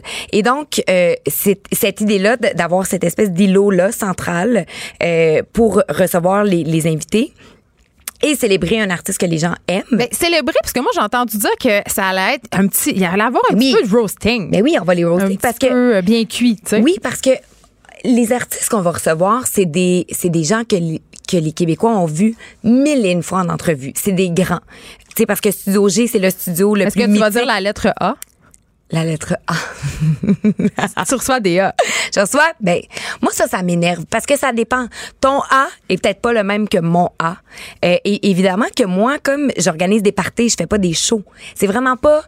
C'est la première fois de ma vie que je ne conceptualise pas une émission de télé, mais bien, je suis une organisatrice de party. On se dit tout le temps, si on fait pas des segments, on se dit pas, OK, là, ça va être le moment de Sophie Préjean. C'est une discussion parce que dans un souper, c'est pas moi qui va dire, c'est ton moment de parler. Lève ta main. Je donne, je te donne le bâton de parole. Tu sais, il y a pas ça, crée, bon, j'allais, j'allais dire un mot de, de- Tu peux dire Chris. Je sac énormément cette Ah, émission. Bon. Ouais, puis on a une genre à sac, puis elle est pleine. Mes rires vont tellement être pleins à cause de mon mauvais langage. Parle-moi de ça. Elle me sert un verre. Oui, Ah, il déborde! déborde. Ben, ah ouais, bois-les. Je le bois, je le Bois bois. la broue. Mhm. Mais on avait envie que ce soit, c'est ça. euh, un peu comme moi, éparpillé, euh, euh, le fun. Euh, après ça, on tourne pendant quatre heures, on ramasse ça en 42 minutes. On ramasse tout le, le meilleur, le plus beau. Puis de découvrir ces artistes-là qu'on a vus mille et une fois en entrevue, qu'on sait plus s'ils peuvent nous dire quelque chose qu'on sait pas, mais vus à travers leurs amis, leurs proches, leur famille. Puis eux autres, là, sont pas briefés puis ils s'en calissent de son image. Fait que s'il y a une histoire payante, drôle, humiliante, c'est sûr qu'ils vont la compter. Puis là, c'est la réaction de l'artiste qui est là qui fait oh mon dieu, il est pas en train de compter ça, Seigneur, mon dieu, mon dieu, mon dieu, sortez-moi d'ici. Puis là, tu te fais humilier. Fait qu'est-ce que tu fais dans On ce est temps-là? prêt à ça au Québec? Tu strike back. Oui, mais. Ben, je pense que oui. Parce sais, on aime pas ça. On est, on est quand même gentil si on s'entend, là. Moi, je nous trouvais frileux. Je me disais, ça va être un hit or miss. Vraiment, là, on va- ça va rentrer à bonne place ou non. Euh, Puis après avoir visionné celui de Charles, La Fortune, euh, j'ai, je pense qu'on est, on a mis le doigt directement sur ce qui nous manquait. C'est un moment feel good. C'est un moment qui nous déculpabilise, qui arrête de, de faire l'éloge et, et l'apologie de, de- du star system. C'est pas une gang de UDA qui s'encense puis qui se trouve nice. Ouais, parce que souvent, je trouve que ça fait chaud de vedettes qui s'en, Oui, justement, qui, qui se se parlent trouvent entre eux autres, puis d'inside, puis on Non. a l'impression qu'on est tenu à l'écart. Mais là, c'est pas ça, Mais pantoute. non, parce que, mettons, dans les failles et dans les défauts et dans les manies de Charles Lafortune, on se retrouve toutes. Tu sais, quand Sophie, tu sais, quand, à un moment donné, là, je vous, je vous dis un scoop, mais Guy Jodoin dit, tu sais, mon chum, t'es rendu zen. Sophie Préjean, ah! Zen! Il est pas zen! Il est tout sauf zen! Puis là, tu tu fais, OK! Fait que c'est ça. Ben, on va avoir un vrai accès, en tout cas, un peu moins euh, édité que d'habitude à nos, à nos oui. A, à TA. Ben, je- ben puis des A. C'est parce que moi, j'avais le goût d'organiser des affaires pour du monde que j'aime profondément. C'est une saison 1. Ça me prenait un espèce de rapport de complicité, de... de... Tu sais, mettons, hier, là, j'ai reçu... Ah, je peux pas le dire. Ah, ben là, tu vas le dire. Non, je peux pas. Mais, Un mais, non, mais, un ok, ben. Gabin, je vais dire une légende de l'humour. Ah. Mais, mais que moi, je connais pas beaucoup. Mais en Fait même temps... Non, non. C'est pas seule. Yvon. Mais non, il y en a d'autres. On, a- on a des grands. Attends un peu. Puis Elle a là, fait un petit sourire en coin. Non, non, même pas. Non, on laissait Elle boit son verre. Non, non, je me, fa- je me verse un verre. Non, mais euh, c'est parce que cet artiste-là, on a l'impression qu'on est toute son ami. Fait que moi, ça, ça me donne envie d'y faire, tu sais, de- de- de- d'y organiser une soirée, puis d'être avec lui, puis d'être festif, puis d'en, de- apprendre plus sur lui. Fait que je pense qu'on on, on, on va avoir bien du fun ensemble. En tout cas. Bon, ça a l'air euh, bien le fun, cette émission-là. Moi, euh, en, tant que, en tant que fille avide de, de la vie des artistes, je sais, moi, j'ai un plaisir coupable. Je lis tout ça, je regarde tout ça, j'adore ça. Fait que c'est clair que je vais être à l'écoute. Mais là, je veux qu'on se parle un peu de toi. Pas quoi? Ben, parce que c'est intéressant. je veux qu'on se parle euh, de, de l'ère des influenceurs, OK? Parce que j'en parle souvent à l'émission. Les influenceurs, souvent, sont critiqués parce qu'ils s'associent à des marques. Et là, t'es en train de dire que moi, je suis une influenceuse? J'ai jamais dit ça de ma vie. Parfait, parce que j'en suis pas une. Ben, j'ai pas dit ça. Pas parce que tout le monde se coupe les cheveux comme moi que je suis une influenceuse. Attends, on va en parler de tes cheveux. Oh là là. Mais je veux dire, toi, t'hé- t'hésites pas à t'associer à des marques. Tu as fait des partenariats avec Revlon, Blush Lingerie, Bon Look. Moi, je trouve que ça fait du bien de voir une fille ambitieuse qui a pas peur, justement, de faire des associations, qui a pas peur de parler d'argent. Hey. Mais moi, euh, la seule règle que j'ai, là, c'est de ne jamais me prostituer. Ben, défini- définir prostituée Mais, euh, check, ben, par rapport à ce qu'on se dit. là. Mettons, je vais, je vais te donner un exemple. On dit non à 80% des, des, des collaborations qu'on se fait proposer parce que j'ai pas d'attachement euh, émotif. Puis des fois, là, c'est des gros montants. Mais en ce moment, puis là, je vais toucher du bois parce que ça c'est pas éternel, puis je serai pas toujours dans cette position-là, mais là, je peux me permettre de refuser des montants euh, qui sont quand même...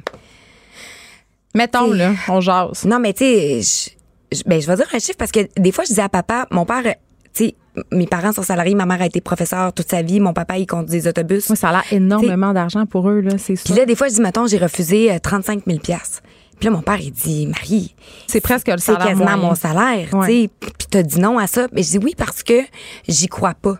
Parce que c'est pas une marque que je peux endosser que je, je- c'est Puis là récemment, tu sais, j'ai fait un truc avec Joe Fresh. Puis Joe Fresh là, moi ma belle-sœur euh, Carla, la, la, la sœur de Brandon, elle, c'est une mom. Elle a fait son épicerie chez Loblaws. Puis Joe Fresh, c'est là qu'elle magasine. Moi aussi. Parce que, ben oui. Trois enfants, pas le choix. Puis moi, là, c'est euh, parce que à London, le Loblaws est à côté de la maison. Moi, je me suis acheté des cachemires, OK? Des petits cachemires. Que habituellement, là, chez Club Monaco, tu payes ça 350 pièces deux, deux fois, tu le mets, il est tout bouluché. Mes cachemires Joe Fresh, là, ils sont impeccable. De la misère à te croire. Je, je, je jurais sa tête de mon père et ma mère. Là. Parce que moi, j'en ai du Joe Fresh, mais ça, ça boulouche quand même pas mal. Les cachemires? Je sais pas. T'as pas pas acheté cachemire. même que moi. Bon, ben, Parce je que vais- moi, quand mon agent directement après l'émission, m'acheter un cachemire Joe Fresh. quand mon agent m'a appelé, m'a dit Joe Fresh, j'ai dit, c'est quoi, je vais dire oui? Parce que j'en ai dans mon garde-robe. Si j'en avais pas eu, puis qu'il avait fallu que je m'invente une histoire, je l'aurais pas faite. Puis c'est pas pour l'argent, c'est juste vraiment que je trouve que c'est quelque chose qui est pratique pour la mère, puis la, la, la fille qui, qui a de la broue dans le toupette. T'arrives là, y a- tu, tu fais ton épicerie, tu ramasses euh, tes fruits et légumes, puis euh, ton ta, ta pizza congelée, puis en même temps une petite paire de jeans sur le side, puis un, Ça un- fait vraiment grimper ma facture souvent. oui, mot mais en même temps, le ça t'évite d'aller courir au centre-ville. Puis là, tu t'es acheté un petit morceau de linge, puis ça fait dans la semaine que tu te trouves plus cute. Euh, Tu parles beaucoup de tes parents, puis je t'ai déjà entendu dire en entrevue en parlant de ta mère. Que je me euh, fais honte. ben ça, on partage. Ma mère aussi a dit tout le temps ça. Ça, Je pense que c'est bon signe. Mais je t'ai déjà entendu dire à propos de ta mère qu'elle disait souvent à la blague quand t'étais plus jeune qu'il fallait que tu fasses de quoi avec ta belle face. Je sais pas si tu te rappelles, t'as dit ça. Euh, Puis tu sais, t'es considérée, on va pas se faire de cachette comme une des plus belles filles au Québec. Est-ce que t'as peur de la perdre, ta beauté? Ben non. Ben non. Parce que la beauté, ça évolue, puis la beauté, c'est dans le regard de qui? Tu sais, c'est dans le regard. Moi, je trouve que la, la vraie beauté, là, c'est, mettons, quand je suis avec mes parents, tu sais, de, de- qu'on on s'en parle souvent, mais puis que je vois dans leurs yeux qu'ils sont fiers, mes, mes amis de filles, tu sais, que j'aime profondément, qui me trouvent belle, pas belle physiquement, mais qui Mais aiment la belle femme. physiquement quand même. Oui, mais parce que- oui. pas la beauté, c'est à l'intérieur, s'il Ben, vous plaît. Là. Non, mais ça, c'est de la petite bullshit, puis on l'a entendu mille fois. Merci. Sauf que je sais que mes amis me trouvent belle physiquement. Mais après ça, ça, c'est une affaire qui va faner, tu sais, qui va, qui va, s'estomper. Mais tu un moment ça poche de, de dire qu'on trouve que les femmes plus vieilles sont justement Mais non, fanées? parce que moi, là, mettons, je peux te nommer Isabelle Richer, je peux te nommer Céline Bonnier, je peux te nommer Élise Guilbeault, euh, euh, mon Dieu, Lara Fabian. Des filles, là, qui sont dans la quarantaine, cinquantaine, euh, qui sont belles, là, mais belles sans bon sens, là. Fait que c'est pas vrai que la beauté, ce n'est que dans la vingtaine et dans la trentaine. Je pense que, je pense que ce qui est fou, c'est de penser qu'on n'a pas le droit de s'aider un petit peu. Ah, ben c'est ça, parce que là, toi, t'en parles ouvertement Non, de mais tes injections où- de botox, Non, mais- du filler d'enfant. Mais, moi aussi. Mais, pas je- du filler. Moi, j'en fais pas des fillers. Mais, mais de faire du laser une fois de temps en temps. Ouais. De, de se faire un facial euh, une, une fois par saison. Mais tu trouves pas qu'il y a une hypocrisie dans le milieu artistique? On le sait, on en, on en fait toutes les deux parties. Il y a beaucoup de personnes qui font des interventions, qui se font du botox puis qui veulent pas le dire. Pourquoi toi, t'as décidé d'être Mais non, mais ça leur appartient. Moi, je m'en fous. Ça, je veux dire, je fais ma, je fais ma, ma, ma ride de lion, là, qui, en anglais, ils appellent ça de bitch wrinkle. Mais moi, je fais ça parce que je dors en colère. Tu veux dire les sourcils froncés? Je dors en fronçant. La gladelle. La gladelle. Ça, c'est la première injection que tout le monde se fait faire. Je le non, mais tu sais, moi, je me dis, je sais, je l'ai, ben, je- moi, je le fais une fois par année parce que je veux que ça bouge puis parce que je veux pas avoir l'air. Euh, Pré-embaumé à l'avance. Stiff de la face. Mais, mais ça, c'est du. C'est, c'est de la prévention. Puis après ça, ça m'appartient. Si j'ai le goût de le faire, je le fais. Puis ça, c'est pas de tes affaires. Mais Euh, ça a l'air d'être des affaires de bien du monde parce que là, tu t'es coupé les cheveux puis ça a fait un scandale national. Ouais. T'es moins féminine, je- Tu trouves? Non, je trouve pas, mais il y a des Non, gars, mais il y a non, des gars, le- il y a non, des gars qui ont dit ça sur Internet, je l'ai lu.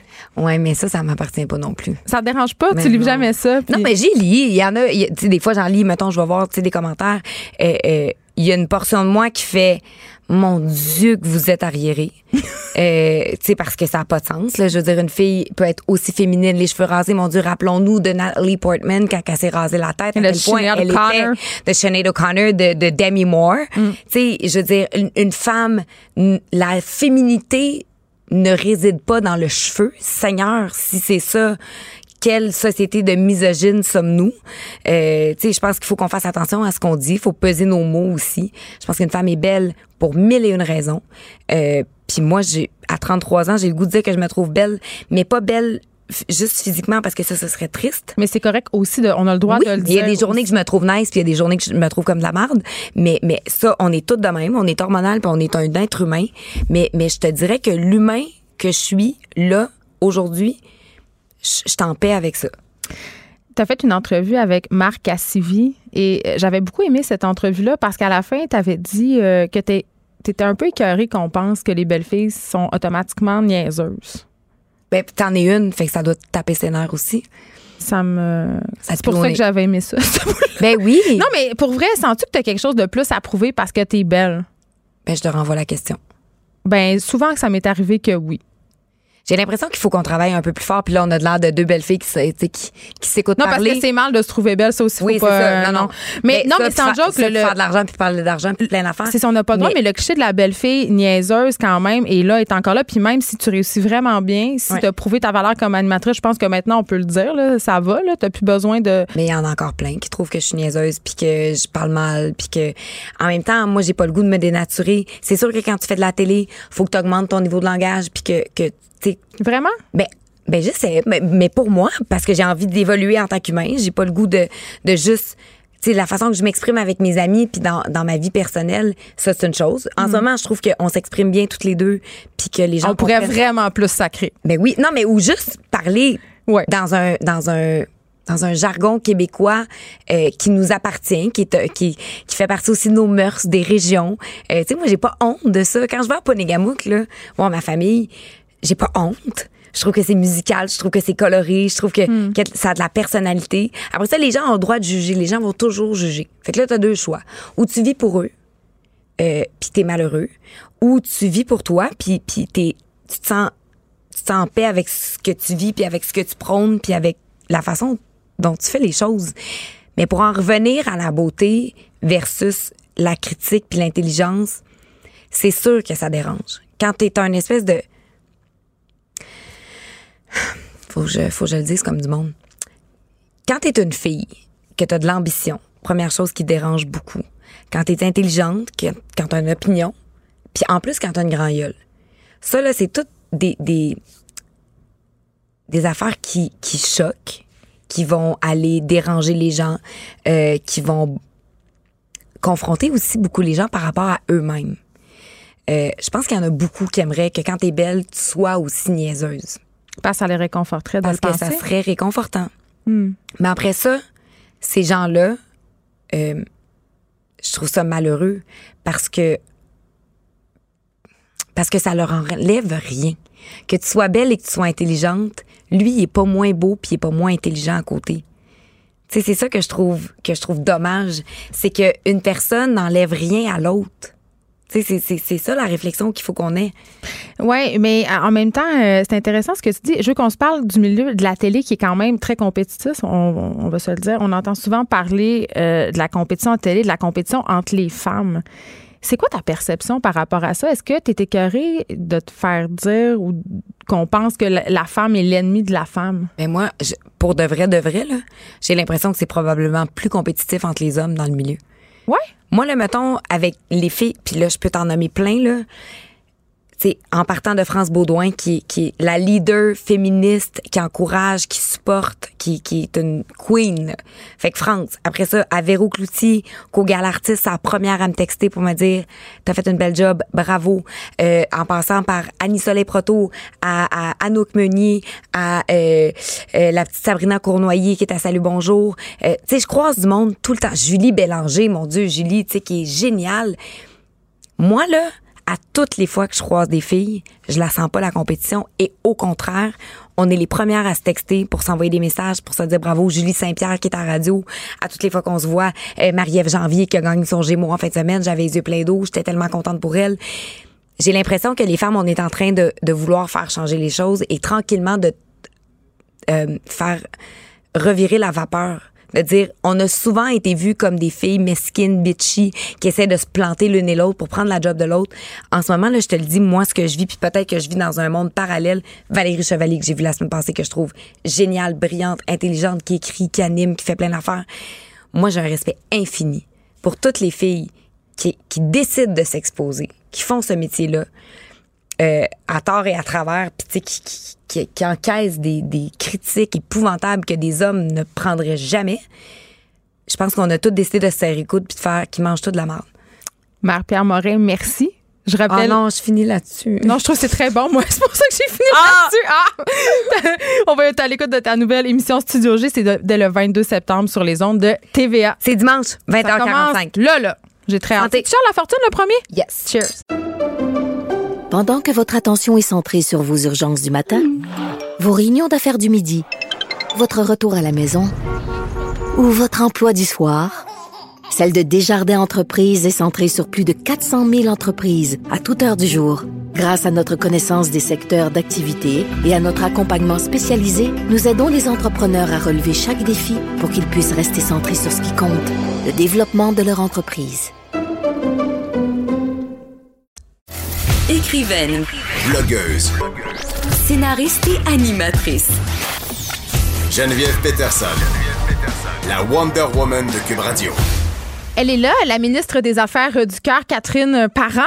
Salut Geneviève. Et là, tu bois euh, non pas les vieilles bulles de Marie-Pierre Morin, mais on l'a vidé la bouteille dans ton verre. Donc, euh, je sais pas comment cette chronique-là va finir. Il y avait beaucoup de mousse. Euh, Marie-Pierre Caillé, notre recherchiste, est pas vraiment capable de verser le champagne. Mon Dieu, comment est-elle digne d'être ma recherchiste? Visiblement, j'ai des conditions de travail épouvantables ici à Cube. mais, Donc, on va boire euh, du vin mousseux en parlant des pervers narcissiques. Je sais ben, pas ça va si peut-être c'est nous correct, aider à faire passer le sujet. Ça va nous aider, c'est ça. Absolument. Puis la, la raison pour laquelle on en parle aujourd'hui, c'est clairement parce que depuis euh, quelques jours, voire semaines, on parle beaucoup du monstre. On dirait que c'est. Oui, oui, mais attends, euh, je- moi, là, euh, quand j'étais petite, il n'y avait pas beaucoup de livres chez nous, mais il y avait Les manipulateurs sont parmi nous. Oui. Et cet auteur de ce livre-là a fait un livre sur les pervers narcissiques où il y a une liste de 100 critères.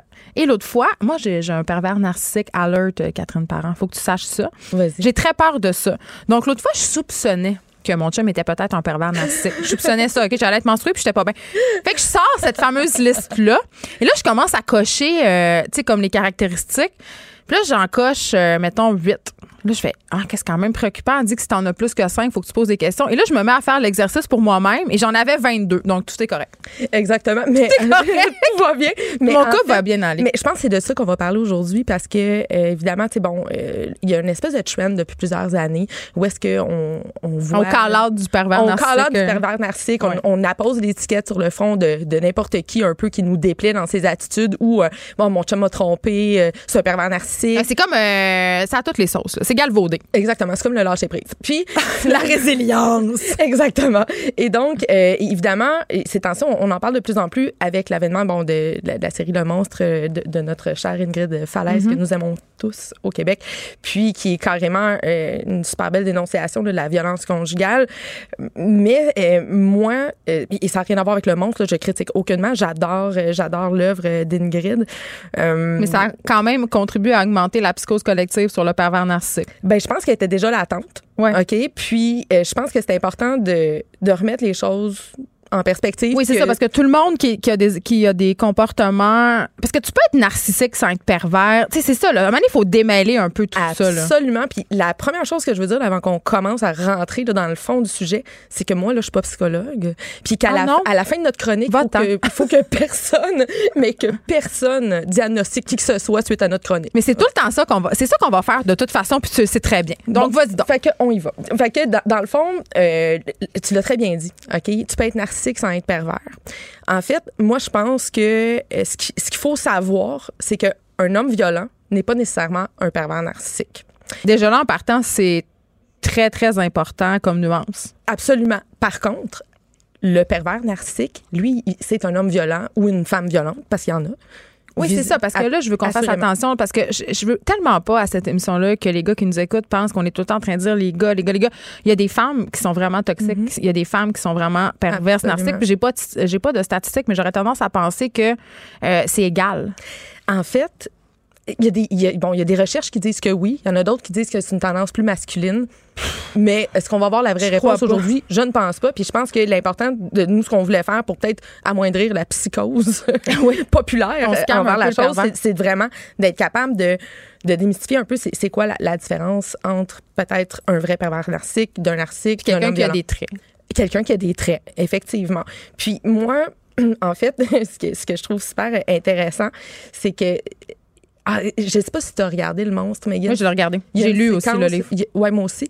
Puis il y a, il y a- il y a un, en fait un extrait où est-ce qu'on on voit notre, notre fabuleuse là, Marie-Thérèse Fortin qu'on aime. Qui est psychologue qui dit au début de chaque histoire de violence, il y a une histoire d'amour. Absolument. Ça m'a tellement marqué. Ben, parce que souvent, euh, dans le cycle de la violence conjugale, les gens qui sont à l'extérieur ne comprennent pas qu'est-ce que la personne fait là. Ils comprennent pas pourquoi qu'elle endure ça, puis ils comprennent Mm. pas pourquoi qu'elle n'est pas partie avant. Puis, euh, ben en fait, moi, je vais vous l'expliquer. Vas-y. dans, dans le contexte de la perversion narcissique. En fait, ce qu'il faut retenir, en fait, de- de- de- en fait, premièrement, c'est un trouble de la personnalité. Mm-hmm. OK? C'est une condition psychologique. Et ce qu'il faut retenir, c'est le mot pervers. OK? on peut être narcissique sans être pervers. Le pervers prend plaisir à détruire l'autre. Est-ce que c'est conscient? Moi, c'est toujours ça que je me suis demandé. Je pense que les pervers narcissiques, ils agissent de façon inconsciente. Ils s'en rendent pas compte qu'ils sont de même. Moi, je pense que c'est leur structure interne. C'est ça. Qui, est- qui est faite comme ça. Sans doute que c'est des gens euh, qui, tu sais, cliniquement, là, parlant, là, je, je suis pas clinicienne, mon chum l'est, pas moi. Hey, on va l'appeler. Il est au bout du fil. il, il est là au bord L'homme asiatique. Donc, on a déjà parlé du pénis lors de ta première chronique. Absolument. Puis il doit, il doit être crampé en écoutant. Mais en fait, cliniquement parlant. Non, il y a juste Mario Dumont qui est dans la vitrine puis qui se demande si. Est-ce que. Je me demande si Mario Dumont est un pervers narcissique. Faudrait, faudrait lui demander. En tout cas, il va écouter puis on va voir euh, qu'est-ce qu'il nous dit après. On va voir s'il va faire des crochets euh, dans, ça, dans sur notre le liste. En fait, c'est que premièrement, un pervers narcissique, c'est tout d'abord un séducteur. OK? C'est quelqu'un que tu vas rencontrer puis qui va te dire absolument tout ce que tu as besoin d'entendre parce qu'il va Donc, avoir- 95 des hommes. Mais attends, lui, c'est parce qu'il a le but de te ficeler. Lui, Oh, OK. exactement. Lui, il a le but de te contrôler. Puis c'est pas de, de- de dire tout ce que tu vas entendre, genre t'es la plus belle, t'es la plus fine, t'es la femme de ma vie. C'est qu'il va aller trouver tes failles, puis il va aller les, les remplir verbalement. Ça, c'est le fun. Parce qu'au début, ben là, tu, Ouais. te sens, tu te sens avec un super-héros, tu te sens avec un, un prince charmant, tu te sens avec quelqu'un qui, enfin, est là pour toi. Parce que souvent, le pervers narcissique va choisir une personne qui est en état de fragilité. Fait que quand t'es fragile, t'es plus susceptible de, de, de te faire avoir un peu dans les filets. Mais ça ne veut pas dire que tu n'es pas une personne intelligente et rayonnante parce que généralement, c'est ce qu'ils préfèrent. Hein? Les, les, les femmes ou les hommes qui sont rayonnants, qui, qui, qui aiment la vie, qui ont le bonheur facile, ça, ça attire beaucoup, beaucoup le, le pervers narcissique parce que lui, c'est comme un vampire du bonheur. Là, là. Fait que ça touche pas juste les personnes faibles au sens euh, un peu stéréotypé qu'on pourrait, on pourrait dire. Tu sais, ça peut être quelqu'un Ah, juste ça qui peut a être une vécu femme de caractère. On le voit bien dans le monde par ailleurs que c'est une fille qui est ambitieuse, qui veut avoir une carrière. Donc, ça, c'est un préjugé. Absolument. Puis en même temps, ben, c'est peut-être juste une personne qui passe, tu sais, qui, Mhm. qui, qui a dû perdre son emploi ou qui a vécu quelque chose dans sa famille qui fait en sorte que, oups, elle est fragilisée dans, dans sa structure. Puis là, ben, lui, il va arriver, puis il va passer pour euh, justement. euh, Bon, le, le super-héros qui, qui est la ressource, qui est la personne pour elle ou lui. Là, là je vais parler au elle, là, parce que sinon, je vais passer mon temps à faire... Non, mais on, on l'a statué déjà, là, que Voilà. c'est pas juste une affaire de gars. Là. Exact. Puis, ce qu'il faut savoir, c'est que dans, dans son rôle de séducteur, c'est qu'il le fait pour instrumentaliser les gens. Parce que le pervers narcissique, en relation, et pas juste en relation amoureuse, en relation. Dans toutes ses point, relations. Il l'instrumentalise. Il est pas là avec des émotions sincères. Il est là parce que tu lui sers à quelque Il chose. est là par intérêt. À se valoriser principalement et à se remplir parce que un pervers narcissique a ce qu'on appelle la faille narcissique. Non, Donc- c'est un grand trou béant qui ne se remplira jamais. Exactement. Et se remplit que, euh, en fait, de la reconnaissance et de- ouais. exactement, et du contrôle qu'il exerce sur les autres personnes. Ce qu'il faut savoir aussi, qui est super important, c'est que c'est c'est ce qui rend si difficile, en fait, à les trouver, à les diagnostiquer. C'est le double visage. OK? Ce sont des experts manipulateurs. Ça, j'apprends rien à personne, je pense. Mais le double, le double visage, c'est vraiment le pervers narcissique. là, ça va être souvent une personne qui va être connue euh, ou pas, Euh, quelqu'un qui est respecté dans son domaine, quelqu'un qui est respecté dans sa communauté. C'est des gens qui brillent normalement socialement. Absolument, c'est des gens qui ont du charisme, qui sont charmants, puis ils vont séduire les gens avec qui qui n'ont pas une relation très très intime. Fait que là, parce qu'à surface, tout est beau. À surface, C'est quand tout tu est toujours beau. trop d'eux autres que tu te brûles les ailes. Absolument. Hey, on dirait presque que j'en ai connu un. C'est malade. C'est fou, hein? Écoute, faites, faites des crochets sur, sur nos cases. Mm. Donc, on, on a un séducteur qui, lui, dans le fond, ce qu'il va faire, là, sa mission, c'est de scraper l'existence de sa victime. Fait que c'est vraiment ça. Puis la scraper, ça veut pas nécessairement dire euh, la battre à mort. Là. Puis ça, je vais, en- je, vais, je vais y venir un peu plus loin. Puis ce qui est le pire dans tout ça, en fait, pour une personne qui, subit ça, cette violence-là, parce que c'est une, violence extrême, la violence psychologique. C'est la plus pernicieuse, en fait. C'est celle qu'on détecte le moins facilement, c'est que la personne va passer pour une folle. Euh, c'est qu'elle va, bon, évidemment, elle va développer de l'anxiété. Elle va développer euh, peut-être même des symptômes dépressifs. Elle va développer tout plein de choses qui vont, qui va faire en sorte que l'entourage extérieur a l'air, ils vont poser un regard sur elle comme si c'était elle la personne qui se désorganisait, tandis que l'autre, à la face du monde, il est calme, il est logique, toujours. Il excuse tous ses comportements par la logique. Euh, il, il est vraiment là, lui, il comprend pas ce qu'elle a, là, sa, femme, là, tu sais. Il comprend pas, pauvre elle, elle a de la misère avec ses émotions. Puis, souvent, il va dire ben, qu'elle est hystérique. OK? Le mot hystérique, le mot folle, c'est des mots qui reviennent souvent, souvent dans la bouche des euh, manipulateurs pervers narcissiques. Pourquoi? parce qu'il isole sa victime en faisant ça. Donc, tu sais, tantôt, je te parlais de l'utilisation de la violence. Euh, ce qu'il faut savoir, c'est que la, la victime du pervers narcissique, là, elle va vivre vraiment au quotidien de la persécution, de l'humiliation, de l'intimidation. En fait, c'est de la violence psychologique en continu. sais. Puis, ça, ça se fait aussi un peu à l'extérieur. Oui, c'est qu'il s'isole. Mais est-ce qu'on peut se sortir d'une relation comme ça? Moi, c'est ma question. Ben écoute, oui. Oui, on peut. Euh, le problème, c'est quand tu te réveilles, je pense que tu te retrouves ficelé. Et là, tu te débats. Et isolé. Et isolé. Je pense qu'il y a plein de ressources, d'ailleurs, je vais en donner. Euh, évidemment, euh, SOS Violence Conjugale. Il y a des intervenants qui sont vraiment spécialisés pour la violence euh, psychologique. Il y a un, il y a un nouvel organisme aussi qui s'appelle Ma Vie. euh, qui est dédié euh, aux victimes de, de pervers narcissiques. Et euh, évidemment, ben, votre entourage. OK, il faut en parler. Oui, sauf que souvent, des fois, l'entourage, justement, comme tu l'expliquais, a de la misère à croire la personne parce que c'est tellement illogique. Oui, mais tu as tout le temps l'ami. Oui, tu as l'ami qui l'avait vu venir. Tu as tout le temps l'ami qui, elle, elle, elle va dire oui. Oui, puis je vais te sortir de là. Puis franchement, euh, tu me poses la question, est-ce qu'on peut s'en sortir? Très difficilement. OK, c'est plate, je fais un constat un peu négatif. Mais il faut juste savoir une chose, c'est que quand la victime décide de fuir, OK? Ouais. euh, il faut pas qu'elle fasse confiance à l'entourage du pervers. Mais lui, là, il va développer des symptômes paranoïaques parce que sa structure interne va se défaire. C'est-à-dire que son omnipotence, son narcissisme va s'éteindre. Il va rester que le pervers. Puis ce qui va arriver, c'est qu'il va vouloir punir. Fait que c'est vraiment... Fait qu'il faut bien s'entourer. Faut Puis bien il faut s'entourer. aller chercher de l'aide, puis il faut justement prendre des précautions. Peut-être faut, vaut mieux être plus prudente que passer parce qu'on en a vu des drames euh, Absolument. euh, dont on ne revient pas, malheureusement. Merci beaucoup, Catherine Parent. Merci Mon Dieu, toi. ça finit la, la semaine de façon un peu déprimante. mais mais on a des grave. bulles. On a des bulles, euh, puis on va aller en boire d'autres pour oublier que les pervers narcissiques existent. Bon week-end, tout le monde. Mario Dumont suit dans quelques instants. On se retrouve lundi.